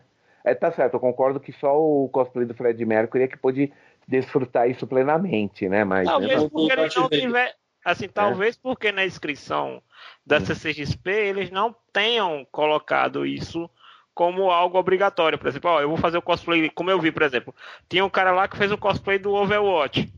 Hum. E ah, a, qual é a música tema desse personagem? Provavelmente hum. isso não tinha. Até porque a gente sabe que dá trabalho hum. quando a galera inventa de, de sincronizar áudio e tal, essas coisas. Mas se for só para ter a trilha sonora do desfile, hum. fica um pouquinho mais fácil. Uhum. Bastava é. ter disponibilizado. Exato. Não, mas a, a, a, questão, a questão é que eu, eu pude perceber durante as apresentações que sempre teve algum que não foi ou algum ou, uh, assim, houve desistências, né? Então, se você já prepara uma playlist para tocar na hora, fica complicado para o cara pular e pode errar. Eu, eu acho que uma banda tocando ao vivo ficou mais interessante, apesar de concordar, as músicas não batiam com os personagens, certo? Mas o, o público que eu vi lá curtiu. Eu só tenho realmente uma coisa a dizer que eu fiquei desanimado com a quantidade de público presente. Tudo bem, Estava bem cheio, mas você teria o quê? Umas 500 pessoas no máximo vendo o concurso de cosplay. Eu acho foi que. Foi no auditório principal? Não, foi no Arena, o secundário. Foi isso. E era lá no fundo do evento. Se você não soubesse especificadamente, se você não for, se, não, se você não tivesse visto a programação especificadamente para assistir, você perdia. E 99% do público presente perdeu. Tá? É porque no caso, Peixoto, eu acho assim que, no caso, como Hum. concurso cosplay, concurso hum. cosplay, eles deixaram realmente para quem tem interesse de, de ver a disputa, porque vamos dizer assim, cosplay pelo cosplay na CCXP é o que mais tem. Exato, não. Não chega a ser, assim, o concurso cosplay dentro da CCXP, ele hum. não chega a ser uma grande atração. Uhum. Entendeu? Talvez não, assim, é, dentro ele, da é, ele é mais uma, ele é mais uma atração e, eu, e já que falamos de cosplay, deixa eu só completar uma coisa, já anunciou. Nunca vi um evento com tanto cosplay. Porque eu cosplay posso... lá é natural. É assim, a pessoa é. faz o cosplay pelo, pela graça de fazer cosplay. Exato. E eu posso te falar, havia alguns realmente espetaculares que eu estava me perguntando por que que esse não vai participar do concurso. E eu para não e para alguns eu perguntei. E a resposta foi: não, eu não queria, eu não quero participar, eu só vim para brincar mesmo. Não, tá? E outra questão, tem a pré-eleção, né? Que esse concurso não, mas... da CCXP tem umas fases hum. de votação e tem votação sim, de galera. Sim, então, tem mas... muita gente que ganha porque ah, tem mais fã do que os outros. Aí não, mas... consegue gerar um movimento. Eu não achei ninguém falando, olha, eu tentei e não consegui o concurso, dos que eu achei bons. É, realmente a galera não, não, não, assim, de novo, cosplay hoje em dia, tirando quem realmente vai para alguma disputa, é um hobby. Exato. É assim, é uma coisa. Vamos dizer o seguinte: é, eu gosto muito da definição que Deco coloca. O que é CCXP? É o carnaval nerd. Simples assim. Uhum. Pode-se dizer, que é, pode dizer Falou que é o nosso dia das bruxas. Falou tudo. Exatamente. É o nosso, é o nosso Halloween. É. A CCXP pra é, gente hoje é Halloween. Quer dizer, quem quer realmente disputar tem a opção que são que é as eliminatórias do concurso, mas quem quer ir para curtir, seja com um cosplay muito bem elaborado, ou seja ali vestido de Wally, tá, tá de boa. Uhum. É. Exatamente. É, chama atenção mesmo. É, é uma outra coisa mesmo. Né? Assim, acho que a CCXP, a CCXP é basicamente isso. Acho que é a L, os painéis, os stands e os cosplays. Acho que é basicamente isso, assim. Você vê que chama atenção mesmo. Uhum. Então, mas o, o, o, no geral é o seguinte.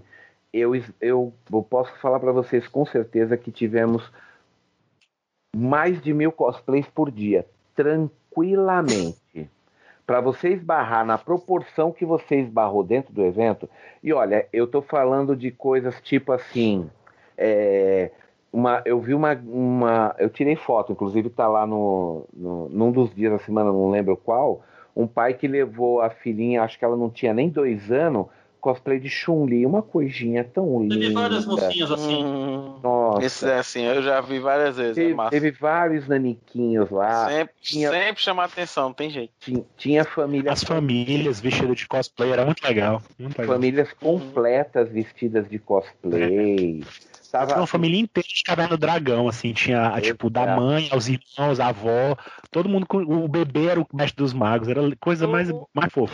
Isso é legal porque você vê que cosplay hum. hoje é democrático, cara, assim, não é mais uma, Exato. assim, não, não, é, o, o bom é porque diluiu muito, se popular, finalmente o cosplay hoje ele é popular, ele não é mais no universo de eventos, ele não é mais um nicho, não é mais marginalizado, outra coisa Não é mais. Então, assim, uhum. tem desde a pessoa que realmente faz lá o seu cosplay, é, desenvolve todo, toda a roupa e tudo mais, e tem aquela pessoa que vai casualmente numa loja de fantasia, aluga uma fantasia e vai pro evento. Uhum. Pra curtir, entendeu? Tem uns assim. pais, tem uns pais que são tem uns pais sem vergonha que não tem coragem de usar cosplay, bota os bebezinhos pra vestir de cosplay. Então, então, assim, meio que populariza. E, Esses e aí... são os melhores, viu, Alan? Esses são os mais divertidos. E aí o que é que acontece? Quem é aquele, vamos dizer assim, aquele cosplay que leva a coisa mais assim pra competitividade, que trabalha ali pro nível da coisa de, é, mais, entre aspas, profissional, porque aqui infelizmente ainda não é, não tem cosplays profissionais com grande quantidade, tem, em, em, um nível ainda muito baixo dentro do Brasil, quantidade, não é qualidade, é, fica para esses torneios, é, disputas, né? Tem aquela galera que sempre está se inscrevendo, mas no geral o cosplay hoje está é, tá disseminado a prática, né? Uhum. Claro que tem aqueles que desenvolvem com uma, que levam a coisa com um pouco mais de, de capricho do que outras, mas não é mais não é mais uma coisa que era bicho de sete cabeças como era antigamente. Sim, é muito, muito do preconceito. Ah, na verdade é o seguinte, eu não senti momento, não, não senti em momento algum uh, pre, é, preco, preconceitos contra cosplayers. Também não testemunhei nenhum caso de assédio a garotas, certo? Eu não vi nada disso dentro, dentro do CCXP. O pessoal estava respeitando na medida do possível a, a, o cosplay, tá? E isso já é, isso por si só já é uma coisa muito boa para se falar, certo? Sim, sim. É. Então, o, o, próprio público também, no geral, já entendeu, ou, ou, pelo menos boa parte de pessoas que, pelo menos que vão para a CCXP, já sabem as novas, as regras do, do, do evento, né? Hum. Aquelas regras que não, são. As regras todo mundo sabe, mas o policiamento e a presença do, ostensiva Sim. é que faz a diferença. Todo mundo não sabe a ética que tem que seguir. Mas hum. o problema é, é, que ali você sabe que se você for pego, você vai perder.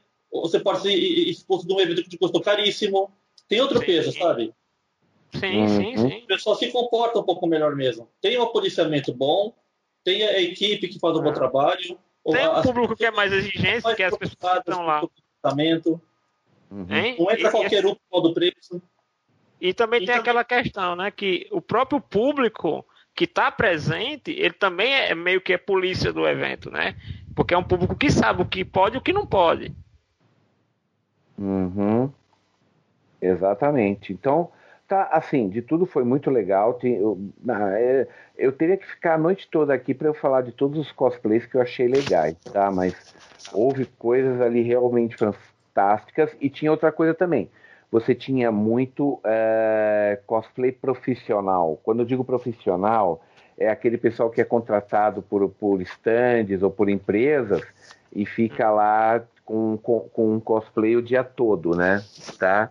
Então você uhum. tinha coisas é, é, assim, para ações promocionais em estandes pré-determinados, né? Então, teve muita coisa, muita coisa disso, tipo, tinha um stand lá que tinha duas modelos muito bonitas de Mario e Luigi, tem foto lá no meu, no meu, no, nos meus álbuns delas, né? Vocês vão ver lá que eu fotografei cosplay pra caramba, mas eu garanto para você que eu não fotografei uma fração do que eu vi. Eu peguei aqueles que eu achei mais interessantes.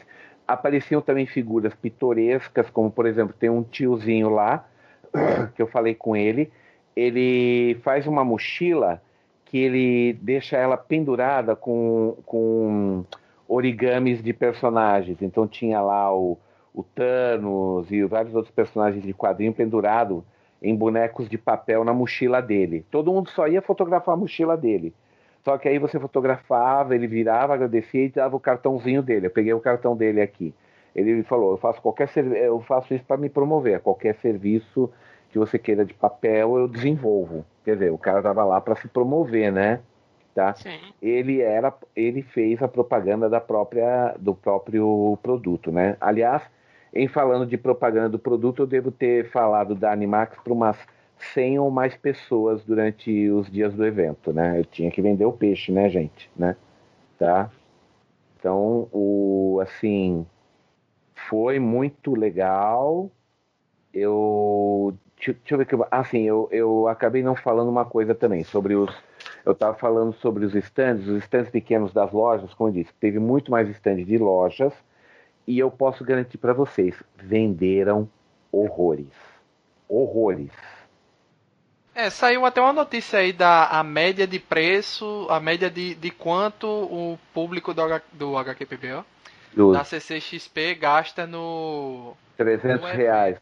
300 reais, né? Eu vou, te garantir, eu vou te garantir uma coisa. Estavam sendo, foi uma, isso daí é uma contagem modesta. É, é uma estimativa, é, né? é, o que a gente chama de ticket médio. Né? É, é, mas... é, imagine o seguinte, é, imagine o seguinte, é todo o dinheiro que é movimentado, a estimativa que se tem desse valor, e você divide isso pela quantidade de pessoas. Então, hum. por exemplo, um ticket médio que tá, estavam avaliando para CCXP vai ali de 300 reais. Porque você imagina o seguinte, tem cara que gasta 5 mil reais em, em colecionáveis e tem cara que, não, que só gasta o que vai comer. Então é. eles meio que uhum. vão balanceando esses gastos pela quantidade. Por exemplo, hum. um, um, um, um Godzilla de diferença. A média do ticket do HQPB é 50 reais. Hum. Para 30 mil pessoas. É, agora vamos colocar é. o seguinte. Vamos colocar o seguinte eu testemunhei só numa loja, uma loja lá que vendia figures. É, como é o nome daquela loja de figure que tem aí em Santo André, Denison, que estava lá? Santo André? Não, sou do ABC, do ABC. Eu esqueci o nome dela agora. É, era uma lá que a entrada era amarela, eu não lembro o nome agora, desculpa. Mas eu sei que ela é uma loja do ABC, tá? É a principal do ABC em importados de figures, action figures e outras coisas, não só de anime e mangá, geral, né? É, agora tá? eu quero saber quem é, porque eu não me lembro, não. Tá, eu, depois eu vou descobrir, Denis, eu vejo aqui depois, tá? Eu te passo depois. Agora, o, o, que eu, o que eu tô. O que eu sei é este daí, tá? Esse daí é... eu vi como tava ele na quarta-feira, durante o spoiler, como é que tava as vitrines, e eu vi no domingo à noite um, assim, 90% da vitrine já tinha ido embora. Sério. Tá?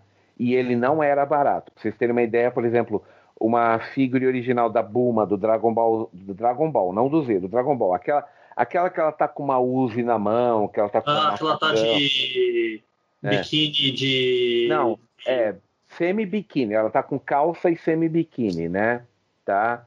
Essa daí. Biquíni a Uzi, irmão, eu sei isso, é. Clássica, a clássica, né? Uma pose clássica, né? Ela tá com 18 anos, eu lembro. É, que ela tá com 18 anos, tá. Ali, ali ela tá com. É, a original na caixa nessa loja estava 499 e foi vendida. Aliás, quase todas as figuras originais na caixa que ele tinha para vender estava entre 350 e 600 reais. Eu só sobrou um punhado até o domingo. E ele e, e, outra, e outra loja lá que era especializada em figuras mais raras. Por exemplo, ele tinha luminárias de Dragon Ball, ele tinha Ultraman, Ultra Seven, espadas de luta do, de Star Wars. Pistola ele... da patrulha científica. Pistola da patrulha científica. Caixa dupla do, do Super Gêmeos ativar, que quando você abria, iluminava onde eles encostam a mão e vinha o blip junto. Esse estava. Que... Esse estava 780. Tá? Isso, esse estava. Não, não. Tá? E. Não, é, 780 ou 1500, agora não lembro mais. Eu sei que um cara lá perguntou de uma outra figura. Assim, é, o esqueleto, uma figura do esqueleto original, acho que a primeira tiragem que teve lá, um bonecão, 3 mil reais. Ele vendeu.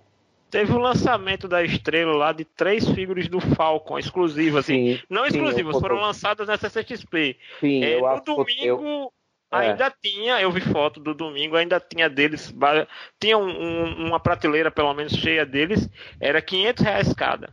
Sim, e vendeu pra caramba, porque eu perguntei pro gerente de marketing de lá como é que tava, e falou, Peixoto, estamos vendendo pra caramba.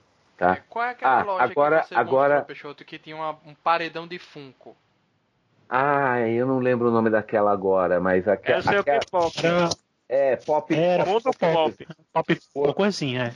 É, é eu, fa pop, eu uma coisa assim.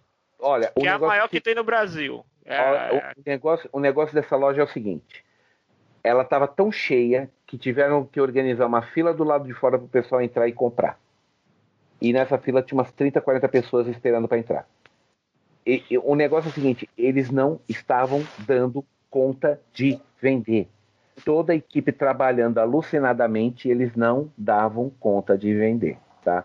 Pis e Toys foi exatamente a mesma coisa. A minha sorte é que, como eu peguei, como eu comprei o, os dois dinossauros lá do Márcio no, no, na spoiler, ele, eles não eram os mais procurados, porque se você fosse entrar na área que eram as figuras de colecionáveis da, da Marvel e DC da Iron, a fila tinha 200 pessoas para comprar. E eu nunca vi essa eu nunca vi essa fila diminuir.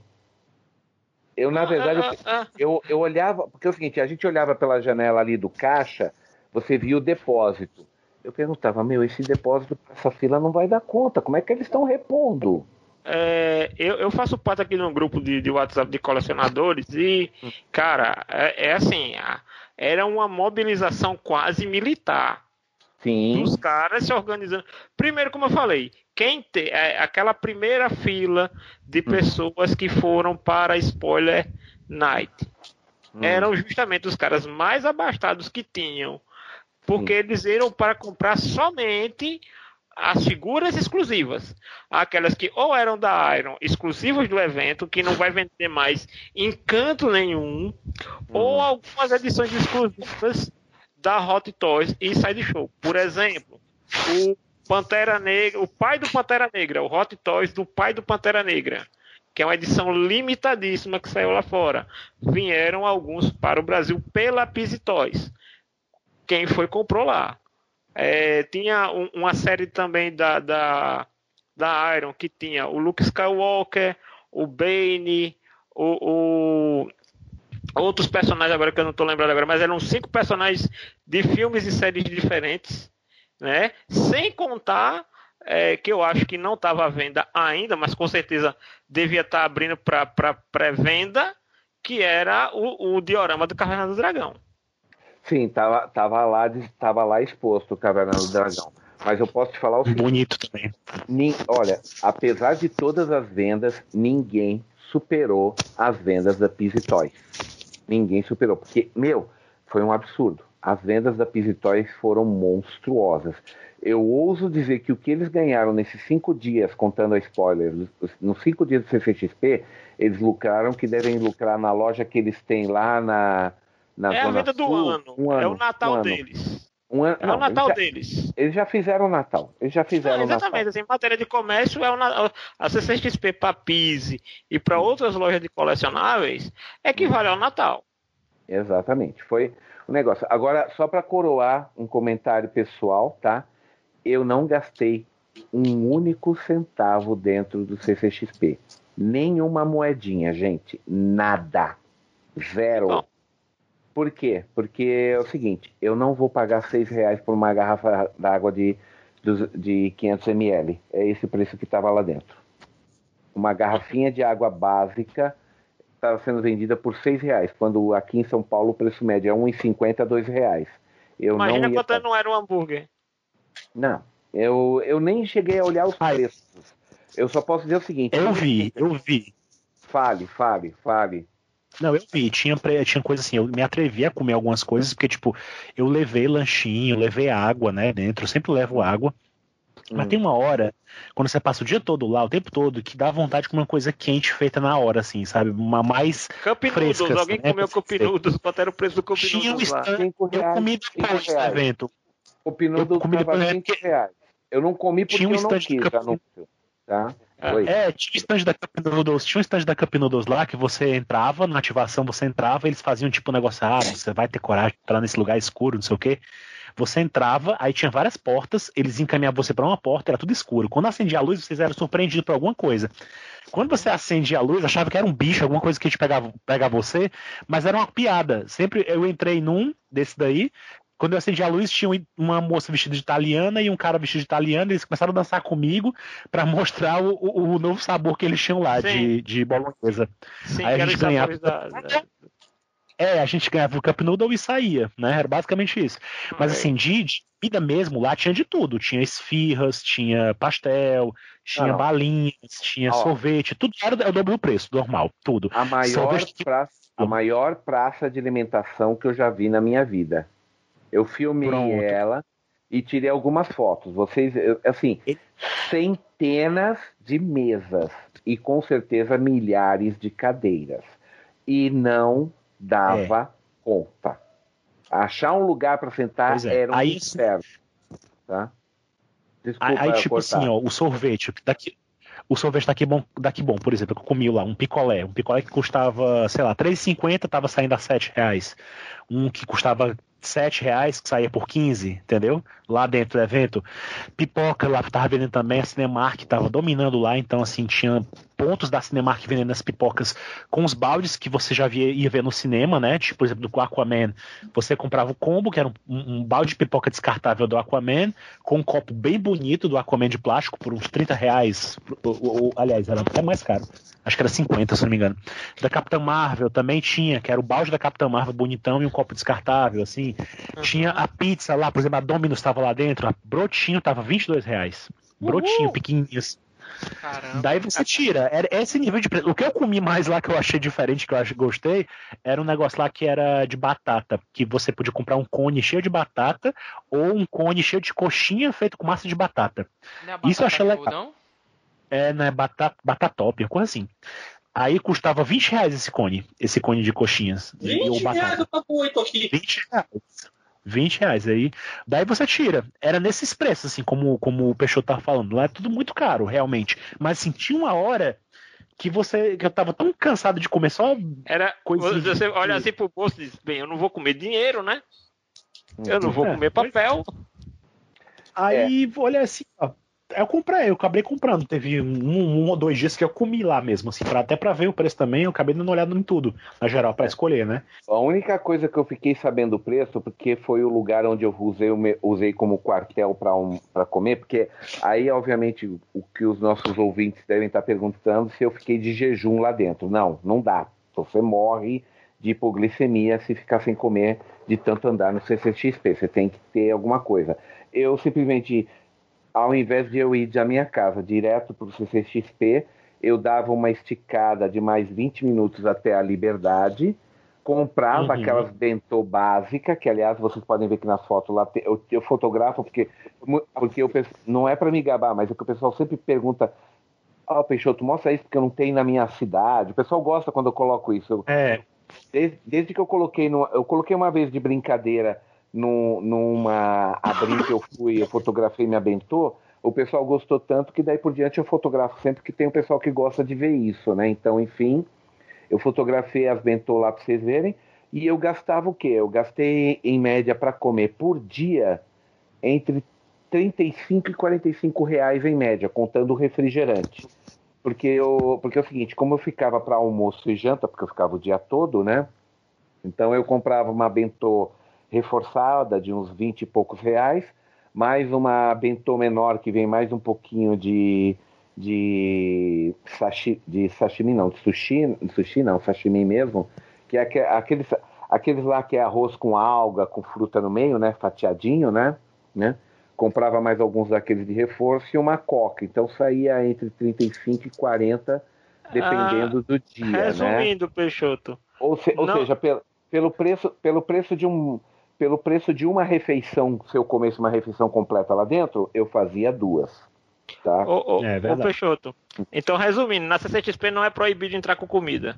Não, não, não. é. Não, não é, não revistaram minha mochila, não fui revistado. Para eu entrar, simplesmente eu apresentava o crachá, eles pediam a identidade para confirmar se era eu mesmo que estava entrando com o crachá. E seja bem-vindo, bom trabalho. Ah, aliás, uma pergunta. Aliás, passam, aliás, mas eles passam todo... um pequeno detector de metais, né?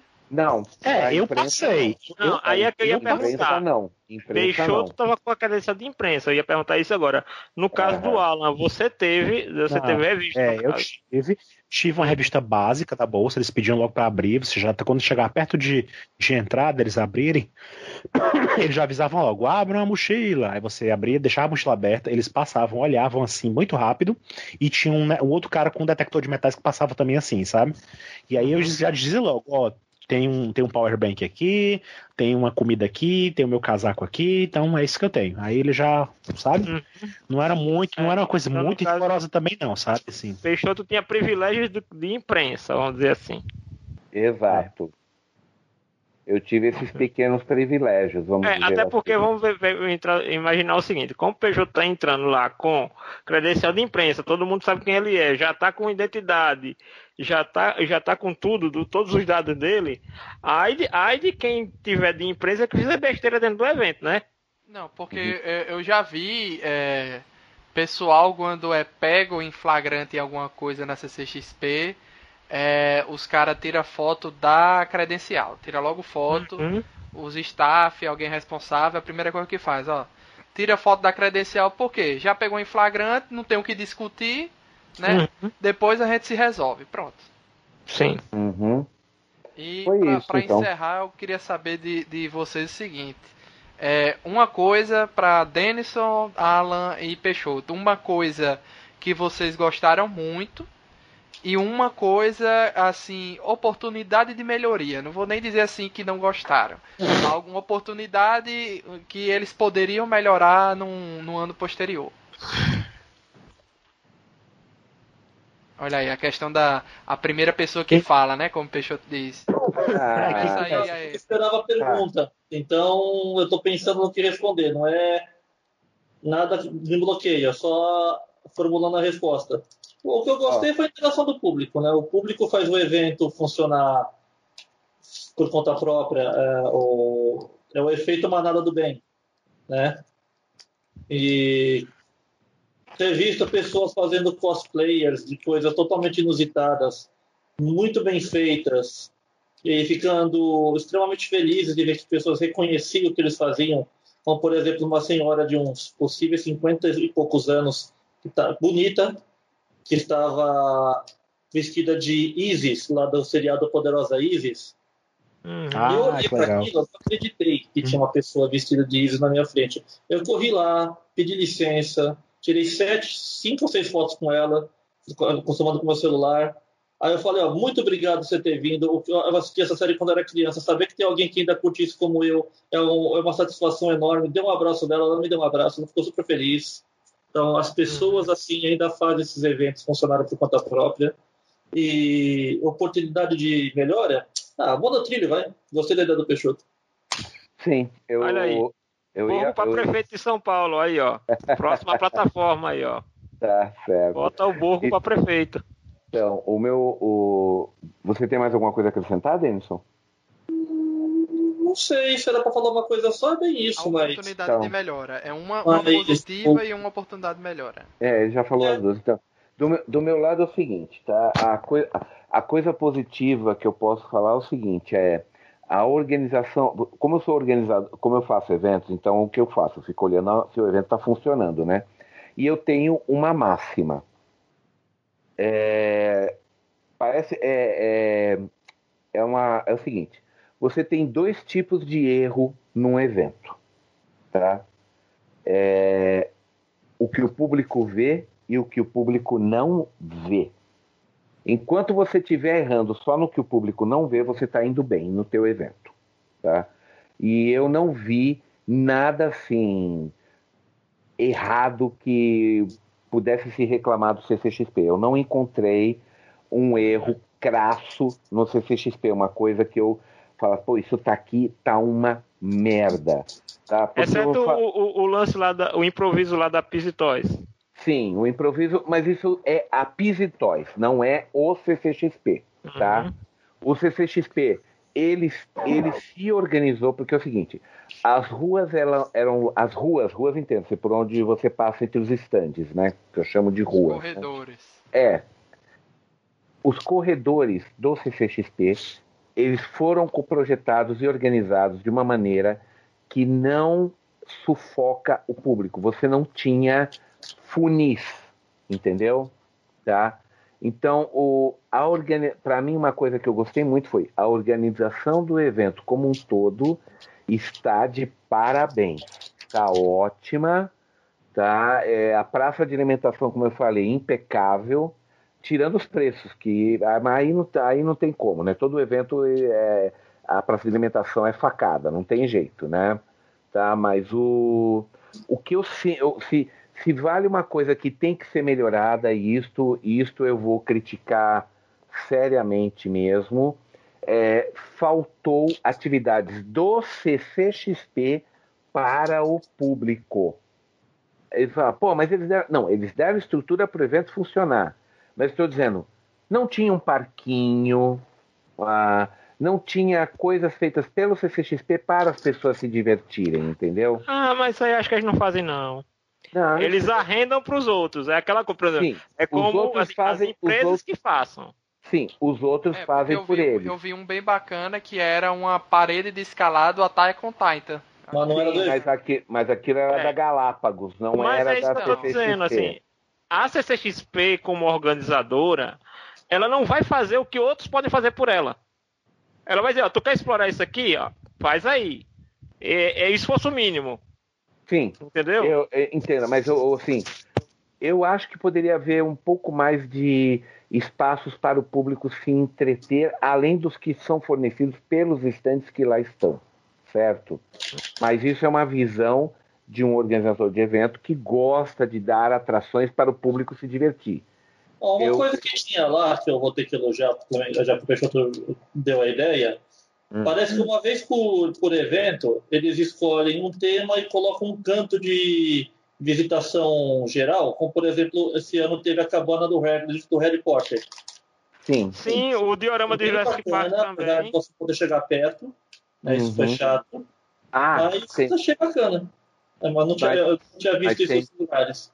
Mas tem, era o, a cabana do Hagrid, né? Isso. Era a cabana com o grifo na frente. Isso. E, e tem um detalhe. É, e, e, hipogrifo, desculpe, mas tem, e tem um detalhe muito importante. Ele foi feito e aprovado pelo diretor de arte, diretor de arte ou de cenário, não lembro agora, do, da série Harry Potter. Um dos diretores dos filmes estava lá. Exato. E, o negócio foi o seguinte: foi a primeira vez que um cenário foi do Harry Potter fora do, do. Porque eles têm uma, um lugar lá que tem uma exposição. Parque Universal. É um parque universal. É, o Parque Universal. Sim, é a primeira vez que eles têm uma área equivalente ao parque deles fora do parque. Foi a primeira. É. E aquilo foi totalmente feito por brasileiros e aprovado pela, pelo, pela ah. direção do parque. Eles elogiaram e essa atração também ela vai agora ser desmontada, guardada e vai ser usada na Alemanha também. Isso eles é... já falaram na coletiva de imprensa. Tá? Algum de vocês foi, algum de vocês tá. foi para para a instalação dos, dos Velociraptors da Pisitóis? eu vi, passei em frente. Eu, eu passei em frente. Eu, eu passei em frente. A fila para tirar foto na frente deles era medonha. É. Eu, eu, eu acho que eu tirei uma foto só deles lá e eu tive, eu tive que pedir pro cara que pro cara que estava coordenando a fila para fotografar, eu pedi para ele segurar por 10 segundos a fila, porque eu não estava conseguindo fotografar. Quando enquadrava, já entrava outra, outra, pessoa, outra pessoa a fotografar na frente, sabe? É, e, o dra e o dragãozinho do como treinar, treinar o seu dragão, eu também tive que pedir pro cara dar um break aí na fila, que eu quero só tirar uma foto rápida, entendeu? E ele, o, em ambos eu fui atendido de maneira educada e solícita, mas lembre-se, eram atrações feitas por estandes, não CCXP. Então entenda ah, o meu ponto. Sim, eles gastaram uma grana com esse cenário do Harry Potter, espetacular, maravilhoso, mas não era uma coisa para interagir com o público. É isso que eu estou falando. Faltou uhum. alguma coisa para interagir com o público que fosse da CCXP. E quando eu digo interagir, é como escalar uma parede dos titãs, brincar lá com alguns jogos e outras coisas, sabe? é, faltou alguma coisa assim mais um parquinho mais parquinho de diversão se vocês estão entendendo o que eu quero dizer tá não não é, é mas como já não se falou eu entendo a lógica eles não vão gastar dinheiro numa coisa se os outros já estão fazendo por eles eu também faria o mesmo né se eu fosse se eu tivesse com um evento dessa magnitude na mão é mas você já teve eu, uma amostra eu, de como a galera pensa lá né é você já é, teve uma amostra eu, eu já tive uma amostra, né? Já conversei com eles sobre isso daí, né? Eles realmente não fazem. É, a, a, a, filosofia do CCXP é: eu não vou gastar com essas coisas porque tem outros que gastam por mim. Tudo bem, eu entendo, eu entendo, mas eu só estou falando, não é a minha filosofia de fazer evento. É só isso. Então, não é certo, não é errado. Eu só digo, acho que isso seria legal acrescentar. Seria uma coisa mais positiva para o evento, só. E, e, bem, eu não vou reclamar do, dos ônibus ou da demora, mas porque o fluxo de trânsito não é culpa deles, tá? Eu sei que eles devem ter se preparado o melhor que pudessem, mas como eu falei, mesmo que tiver, mesmo que existisse uma fila de ônibus que fosse um atrás do outro do estacionamento do, da Expo São Paulo até o Jabaquara, não seria o bastante. Não dava. É, Tá. Eu ouvi dos Ubers que eu peguei, né? Sempre a mesma história, de que realmente é um problema que sempre tem ali quando tem grandes eventos. Ah. Não é ah. exclusividade da CXP. Disseram que semanas antes havia ocorrido o painel do, do automóvel, o um negócio automóvel, não sei o que é do automóvel. É, do, salão do automóvel. Salão do é, automóvel. E disseram sim, que a sim. confusão era a mesma. Era a mesma sim, coisa. Sim, porque vai tanto, tanta gente ou mais. Aliás, vocês viram os números, né? Eles estão dizendo que o evento fechou com 260 mil pessoas, foi isso? Se eu não, não me engano. Vi. Caramba, quanto, quanto é que tem no Tokyo, no Tokyo Big, Big Site em época de Comic Market? Não, não, mas o, quando eles falam que eles são maior, Denis, são maior em Comic Con. O, o Tokyo Big Site, quando tem o Comic Market, que dura três dias, ele bate meio milhão de pessoas. Tá? É, é, porque assim, você mas tem é... que trazer, fazer uma, uma matemática mas... muito particular para você Comic... poder encaixar em nível global. Ó, aqui é o seguinte, eu estou com o e-mail do CCXP, eu vou ler para vocês, tá? A CCXP terminou nesse domingo, se reafirmou como o maior festival de cultura pop do mundo ao receber um total de 262 mil visitantes. Deste número, 50% corresponde a São Paulo e o restante está distribuído pelos estados, demais estados, tá? E, e, é o seguinte, eles falaram que o CCXP teve um ticket médio de compra de 300 reais, eu concordo, né? Então, se eu não gastei nada, alguém gastou os meus 300 lá dentro. Tudo bem, muito obrigado, seja lá você quem for, tá? tá? tá? É, pode falar que gastou 5 mil lá no brinquedo. Tá. Outro é, lado que chama Márcio, atenção... Foi Márcio, ó, que nem foi, é. Exatamente. Ó, agora, agora, um detalhe: outro lado que chama atenção é a presença feminina no cenário geek. Somente nessa edição, é, o total de público presente, 55% correspondeu homens e 45% mulheres. Sendo que, se analisar o fator idade, até 25 anos as mulheres estavam em maioria. Tá? Tá? O, aí eles dão uma lista do, do, dos convidados e falaram que no total houveram 42 delegações de Hollywood. Tá? E que vamos lá. É, 103 marcas presentes na CCXP. Isso na, uh, entre stands e empresas patrocinadoras, né? Tá? Uh, deixa eu só ver aqui, 103 marcas, cinco eram apro, a, patrocinadoras e oito apoiadoras, tá? Ah, ah, tá, aí estão elogiando alguns stands, blá, O público buscou produtos exclusivos, pôde aproveitar os orçamentos da Iron Studios, né? né?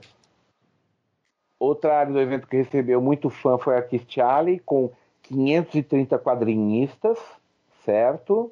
Tá? E ainda em números, eles calculam que o CCXP gerou um total de 10 mil empregos, somando diretos e indiretos, tá? tá? Uhum. E o impacto econômico causado, eles calculam que ficou por volta de 100 milhões, tá? Então, uh, e a transmissão da CCXP somou 41 horas de programação ininterrupta, certo? que foram produzidas 120 horas de live para o canal do Omelete, que teve um alcance uhum. calculado de 100 milhões de pessoas, tá? E, e o seguinte, esses vídeos foram assistidos por pessoas em 55 países diferentes. Entenda, gente, gente que estava em outros países entrou e ficou vendo alguns vídeos lá para ver o CCXP, é. entendeu? Tá? Não, teve muitos amigos meus, teve amigos meus da América Latina, né, de outros países, que estavam acompanhando as coisas pelo YouTube. E ficavam me perguntando, porque às vezes não entendiam algumas coisas. Aí perguntaram, naquela hora que eles mandaram lá no painel de Cintia Show não filmar e tal, tinha gente fazendo streaming, de repente o streaming foi interrompido, a pessoa ficava desesperada. Alan, que vai que ó, fica que mostrar, né, né? Então, ou seja, estava hum. chamando a atenção mesmo no mundo todo. Tá. Ou seja, a, agora você pensa, a de 2017 teve 227 mil visitantes essa fechou com 262 mil, tá? tá?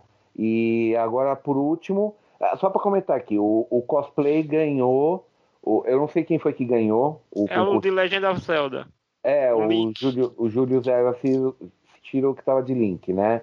Isso. Ele levou para casa um Ford K Sedan SE Plus 1.0, zero quilômetro.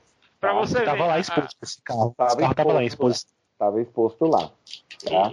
E, inclusive ele, ele ganhou de um cara que estava com a armadura não. do Reinhardt completa lá, viu? Não foi Exato. disputa fraca, não. E outra, viu? O, o legal era o. Vocês podem ver a foto, que tem uma foto que eu tirei de, de frente desse Ford Sedan. É, tem o texto na parede tá dizendo: olha, isso daqui não é um. Não é uma maquete, não está só em exposição. O vencedor do concurso de cosplay vai levar esse carro para casa. Tava lá explicando. Eles estavam querendo deixar uhum. claro, ó, não é de brincadeira, tá? Mas por quê? A Ford foi uma das patrocinadoras e o patrocínio ela deu carro para ela, uhum. né? Tá certo, né? Então, então é o seguinte, gente, o CCXP, em termos de Comic Con, entendeu, Denison? Tá? Porque você tem que lembrar que o, a Comic Market, apesar de ter o nome Comic, você sabe que é uma feira para venda de fanzine. Ela não é uma convenção de quadrinhos. Exato, tanto que Porém, o nome é é o mercado de quadrinhos, comic marketing. Agora falando de convenção de quadrinhos, de Comic Con, a CCXP agora é a maior do mundo e não tem para ninguém. Sinto muito, São Diego, né? Eu ainda, eu ainda quero ver número de São Diego, velho. Não, eu acho é, estranho. É, eu, é, é, eu acho estranho. Eu essa, acho que isso é uma matemática muito particular, como sempre fazem. Tá. É o seguinte, se por acaso a San Diego não divulgar números, Aham, é, exato. Fechou. Uhum. Tá? Olha, vamos ver aqui, ó. 262 mil você dividindo por cinco dias, tá? Você teve uma média de 52 mil pessoas por dia. Como eu falei, pelos meus cálculos, só a, se a gente for se a gente for pelos meus cálculos, que eu chuto que teve pelo menos 30 mil no spoiler night, que só foi 3 horas de duração, sobram 232 mil para você dividir por quatro dias, uhum. certo? Uhum. 50 mil, 58 mil pessoas por dia, eu digo para vocês, o lugar comporta. Ah, tranquilo. Tá? É, tá. É, eu acho assim que, que é questão de número, de público e tal, isso aí nem, não se discute, teve um público triste. O, o, o que eu acho assim que a gente não. É, eu, eu tô falando por mim, né? Eu ainda não tenham dados suficientes de San Diego para poder dizer assim, ah, isso aqui é a maior. Porque eu vejo San Diego com a, numa, outra, numa outra categoria de evento. Pode até ser que a daqui tenha, por méritos próprios, se tornado a, a, a, a maior em números. Porém, hum. ela ainda não é a maior importância. Esse título San Diego não perde. Não, não, não, não. Gente, nós não estamos falando de importância aqui, já não é Sim, não, é isso que eu tô querendo dizer. Puramente Números. Não, eu concordo com você, eu só tô querendo dizer, é, aqui nós estamos só mesmo brincando com a matemática, né? Sim, sim, sim. É, não, não tem não tem o que argumentar aqui. Eu concordo em gênero, número e grau com você. Não, não há discussão. É, a, a CCXP ela é a maior em número. Se ela é a maior em importância, aí são outros 500 Não, e, mil. E né? diga-se de passagem, ninguém aqui está menosprezando a CCXP ao dizer isso. É muito mérito para o Brasil claro. chegar nesse nível de profissionalismo em um evento. A, ao ponto de que você vê a, a, atores de fora vindo para cá, tendo pré-estreia de filme e tal, mas ainda tem um. É, é, assim, a San Diego ainda ostenta uma importância muito grande no principal cenário do mundo de cultura pop, que é os Estados Unidos. Isso aí a gente também não, não, não pode estar tá, é, menosprezando, né, no caso. Uhum. Exatamente. Né? Então, o, então aí nós estamos, estamos acertados aí, cavaleiros. Então, desculpa, eu acabei me expandindo muito a minha parte, né, Luiz? Desculpa aí, tá? Mas eram números importantes para a gente passar, tá? Se você quiser depois você edita isso daí e coloca no começo se você achar relevante. Relevante. Só de curiosidade aqui, eu fui procurar aqui no site, achei num site aqui chamado cinefreak.com.br que a, em 2015 a média de público foi 130 mil pessoas da San Diego Comic Con. Uhum.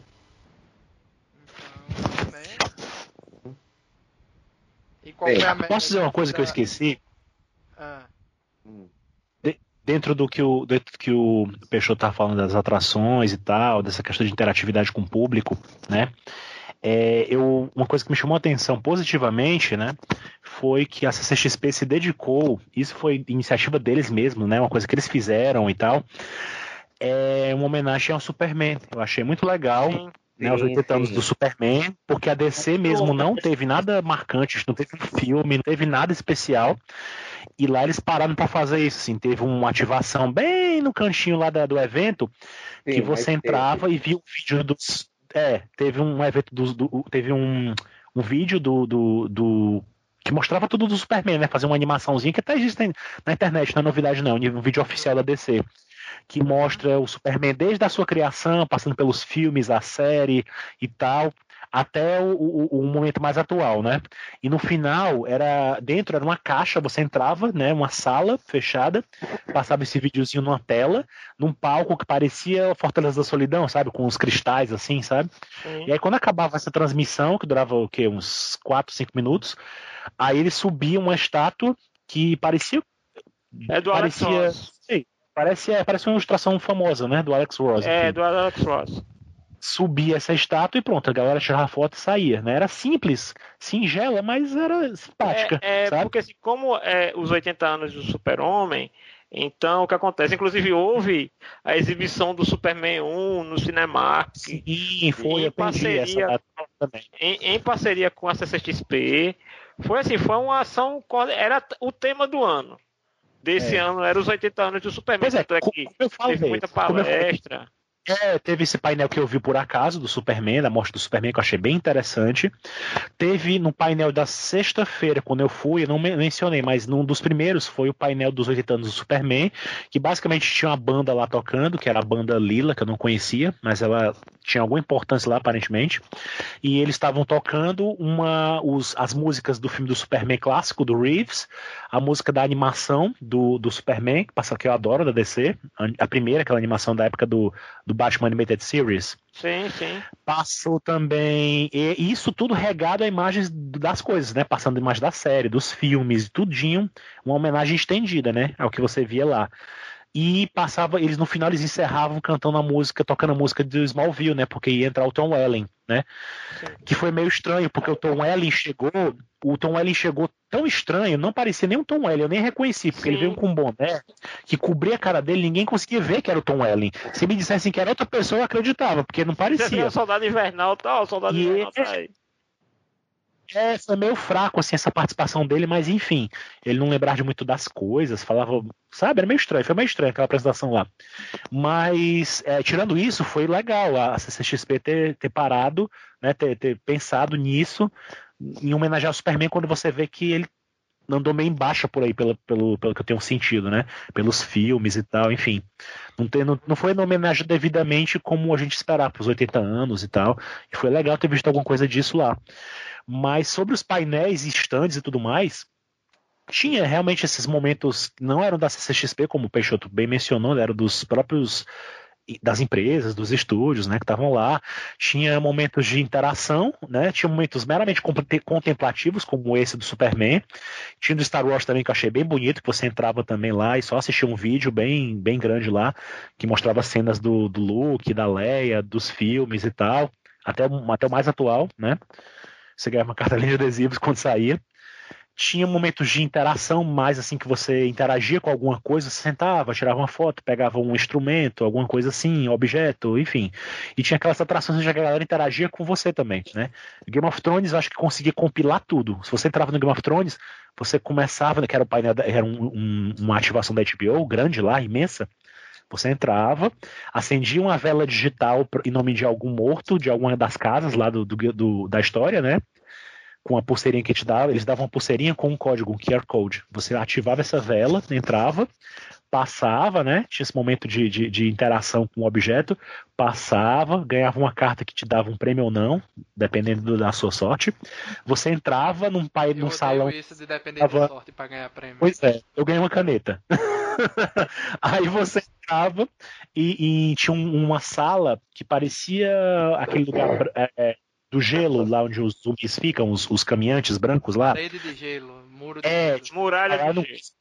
Pronto, tinha um lugar lá simulando esse, esse cenário com atores vestidos de, de, de zumbis lá, de, de caminhantes lá, de, de White Walkers. Os, os, é, os White Walkers, você tirava foto com eles, eles faziam o que você quisesse lá. Podia, você pegava uma espadinha, dava para ele, fazia de conta que ele tava matando você, enfim.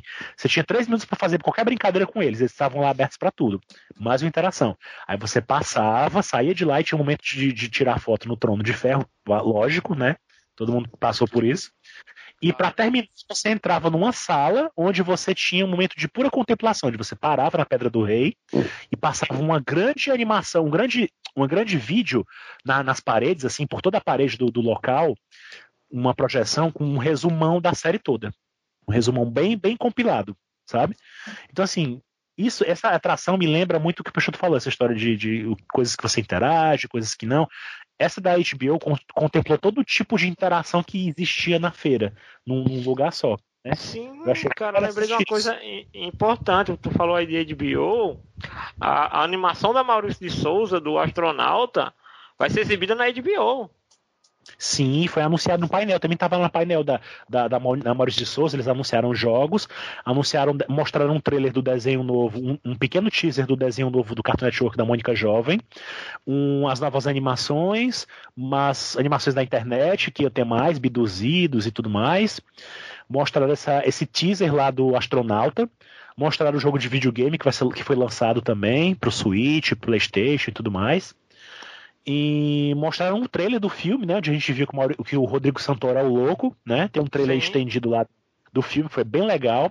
Inclusive, eu vi os meninos lá e também vi o painel deles no Ultra, antes do, do Sentia Show. Também tava lá quando eu, eles estiveram lá.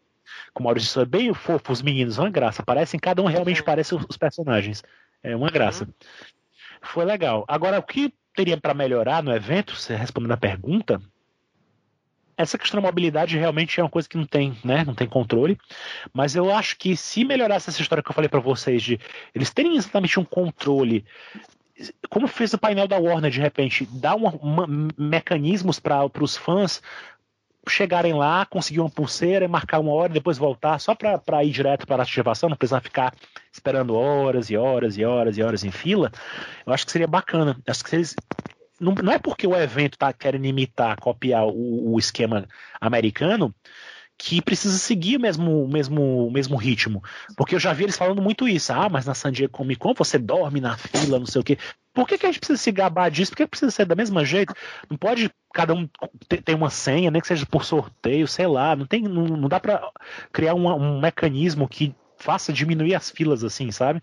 Porque a Warner conseguiu. Você não tinha muitas filas do stand da Warner porque as pessoas marcavam antes. O da HBO, por exemplo, também. Você chegava lá, pegava uma fila para pegar a pulseira e pronto. Saía. Não precisava ficar lá o tempo todo, né? Esperando a ativação terminar, porque a ativação era longa. Demorava muito tempo pra você entrar naquele negócio, passar por todos esses corredores e tal. Até sair demorava uns 10 minutos. Então, assim, não tinha condição da galera ficar ali esperando horas e horas para pegar um, um, um, um para poder entrar, né? Você perde muito o evento. Então, assim, eu acho que seria bacana se eles dessem essa, essa, essa otimizada nessa questão de filas e inventassem mecanismos para diminuir isso aí, para a pessoa aproveitar mais o evento e não ficar só preso em fila, porque é uma coisa que todo mundo tem que passar, entendeu? Eu acho que isso é que eu pedi para melhorar. Oi? Se puder trabalhar no evento, passar suas ideias ou passar por e-mail, é, é, isso é uma coisa que todo evento seria um orgulho de ver. Outra coisa, pois é, eles não abrem um canal direto que você possa passar o feedback das coisas. Por exemplo, eu vi num aplicativo da CCXP que tinha espaço para comentários e você dá estrelinhas para cada painel. Eu tentei fazer algumas coisas, comentar e tal, o que eu achei de ruim e tal, o que eu achei de positivo, mas eu não sei, eu não recebi feedback de nada. Não sei se alguém vai ver aquilo, não sei, não sei.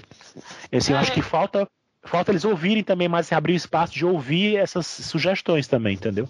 Virtual, nem é, que seja virtual aí. mesmo. Isso é uma é coisa isso. que eu acho que o público quando, quando agora falando como PJ, né, como organizador de evento, quando você está sujeito a erros e, e não acredito que a, a CCXP seja imune a erros, como o Peixoto falou, é, existem erros e erros dentro do, de uma organização de evento, né? Mas quando você abre um canal onde o público é, possa se expressar por alguma coisa, porque às vezes assim, o evento é tão grande, é, é, é tudo em dimensões faraônicas, para falar um, um termo bem popular no Brasil, né? É, é, uma coisa totalmente fora do padrão. Às vezes fica difícil de olhar, é, procurar é, se preocupar com esses erros que eventualmente acontecem. E às vezes são erros que, por exemplo, é, não é culpa do evento, às vezes é da estrutura, como vocês falaram, a questão do, do, do da acessibilidade do, do, dos ônibus e tudo mais. Mas talvez se essas queixas não chegam aos ouvidos deles, eles não tenham um, um momento para até pensar. Pensar em alguma coisa que possa. Pois é. Né? Essa, história, assim, essa história das filas, essa história das filas me incomoda particularmente porque eu sinto que eles poderiam melhorar. A Warner conseguiu melhorar, ela deu um jeito. A Warner conseguiu do jeito dela, a HBO também deu o jeito dela, mas eles, como organização, como a CCXP, por exemplo, eles não querem facilitar, porque tipo, eles pensam, ah, não, isso é típico de evento. A pessoa tem que pegar a fila mesmo, tem que passar pelo sofrimento mesmo, não, isso faz parte. Eles não, eles não, se... que, são, que são inevitáveis, né? Por exemplo, não é inevitável. Não, eu digo assim, por exemplo, se você vai para um evento onde tem mais 20 mil pessoas indo para entrar no evento, uma fila vai ser inevitável você pegar para entrar Com certeza. Essa é Com inevitável. Certeza. Né? Mas, mas, tipo assim, Eu sei, depois que tá lá dentro. Depois é, que tá lá dentro, de aí sim, aí são. São algo. Tu até é. comentou, né, Denison, que teve. Que tinha algumas atividades que também precisavam de aplicativo e, uhum. e não estava tendo um, um, funcionamento pleno, né? Não, eu por mim não gostei disso. Ó, você não pode vir ficar na fila e guardar o seu lugar. Pega o aplicativo, quando ele abrir, você tem cinco minutos para poder fazer seu agendamento. Aí você não tem o aplicativo está sem, tá sem bateria, só pode fazer no momento do, do, daquele momento ali que eles vão te dar uma janela de, de, de tempo para você assinar alguma coisa. Não tem 3G no local, porque você está numa área fechada. Tudo isso atrapalha. Para mim, esse negócio de aplicativo para fazer agendamento para atração, eu achei uma porcaria. Isso teve Nem o 3G pegou? Os eventos que eu visitei, o CCXP, o Brasil Game Show. Cara, isso é, uma, é um filtro muito, muito fino, sabe, para as pessoas comuns, que não tem hum. tempo ou não está com o celular é. ali para fazer uma coisa instantânea. Porque às vezes assim, a ideia é legal, mas você precisa dar condições para que a ideia funcione. Né? Tipo, ah, vamos, vamos fazer agendamento por aplicativo. Beleza. É, aí você vai partir do pressuposto que todo mundo tem grana para botar a internet móvel. Não, mas porque, tipo assim, ó, o evento não é um evento barato, né? Não é qualquer um que entra no evento daquele, né? Sim. Infelizmente ou felizmente, enfim. Então, assim, do mesmo jeito que eles bolam mecanismo para você reagendar, tirar uma foto, agendar isso, agendar aquilo, nem que seja previamente ao evento, que a pessoa possa fazer de casa, Sim. podia ser pensado, né? Alguma coisa que você não precisa ficar. Por que, que as pessoas precisam dormir na fila para pegar um, uma pulseira? Se a pessoa já tá lá, já chegou lá, dá logo o evento, dá logo a pulseira, ou faz um sorteio, faz. Enfim, cria um tipo de ingresso só para quem quer ir para painel. Não, não sei, pode ter alguma, alguma maneira de, de otimizar isso aí. Eu não sei. Eu entendo que um evento de tamanho não consiga que todo mundo vá em todas as atrações. É humanamente possível, é compreensível. É, sim, Mas é tem que humanizar um é. pouco mais isso. É. Cara, cara trazendo para o micro-universo, tem gente que não consegue curtir todas as atrações do HQPB.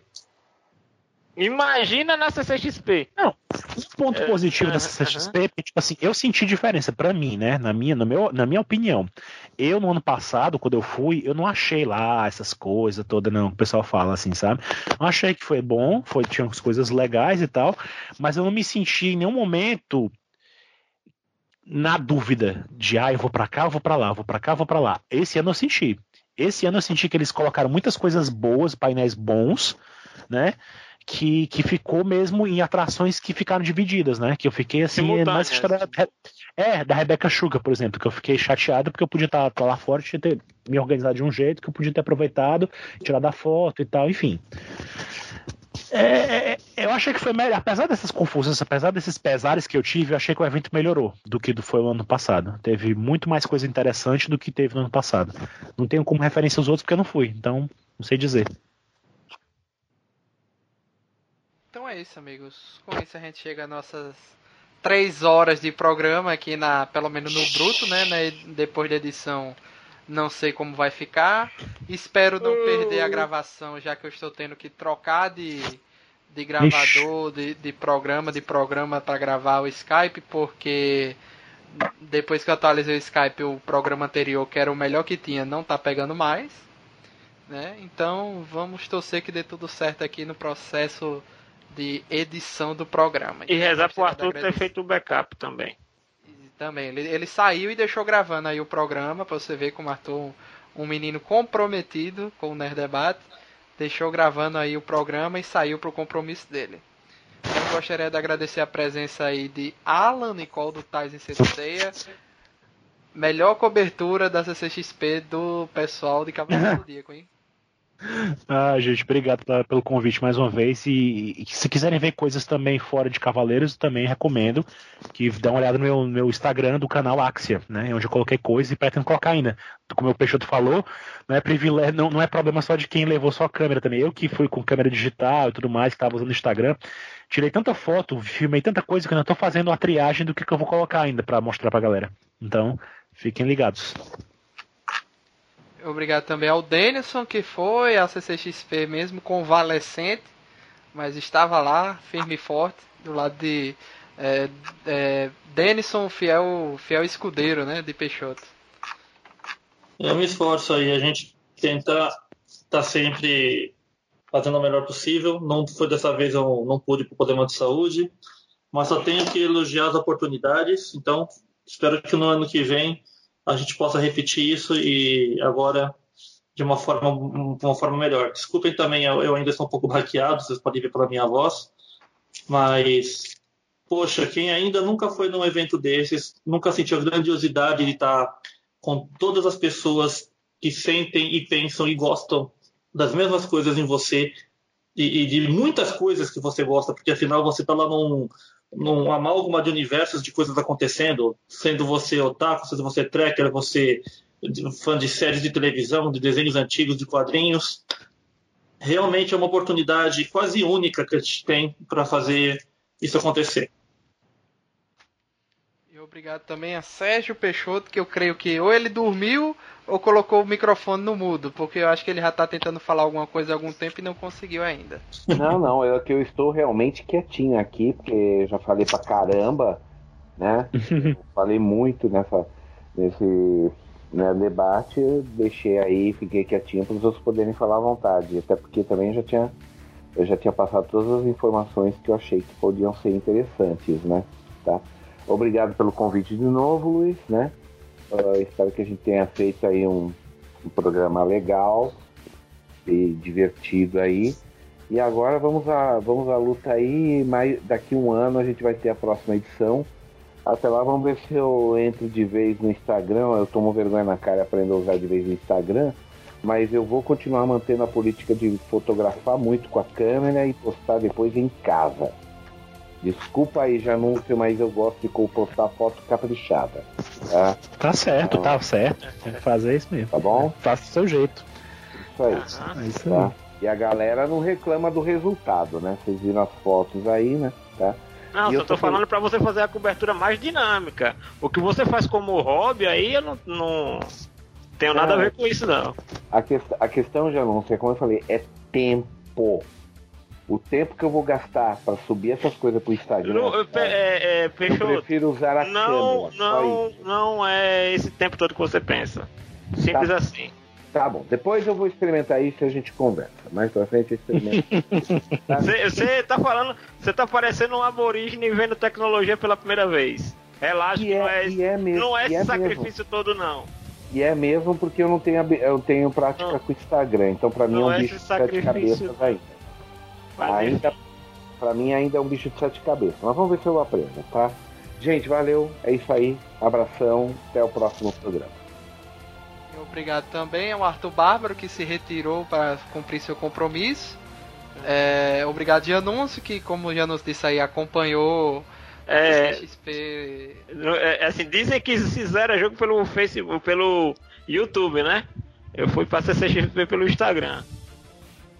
Como o pessoal diz, né? E obrigado a todo mundo que acompanhou também. Espero que vocês tenham tido a oportunidade de encontrar essas pessoas no evento. Peixoto, Denison, Alan, Arthur. Puderam tirar foto com eles aí. Pararam o Peixoto e disseram: Ah, sou fã do Animax, lhe ouço no Nerd Debate, sei lá. E tome foto e obrigado por tudo. Então, Obrigado a todo mundo que ouviu até o final do programa. Eu e Denison aqui, com certeza vocês perceberam que estávamos jogando videogame enquanto gravava. Né? Denison principalmente, a gente ouviu aí os controlezinhos, né? Tá mais do que na cara. Uhum. E... Tava no Overwatch. E obrigado a todo mundo aí. Até a próxima, pessoal. Valeu! Tchau, tchau.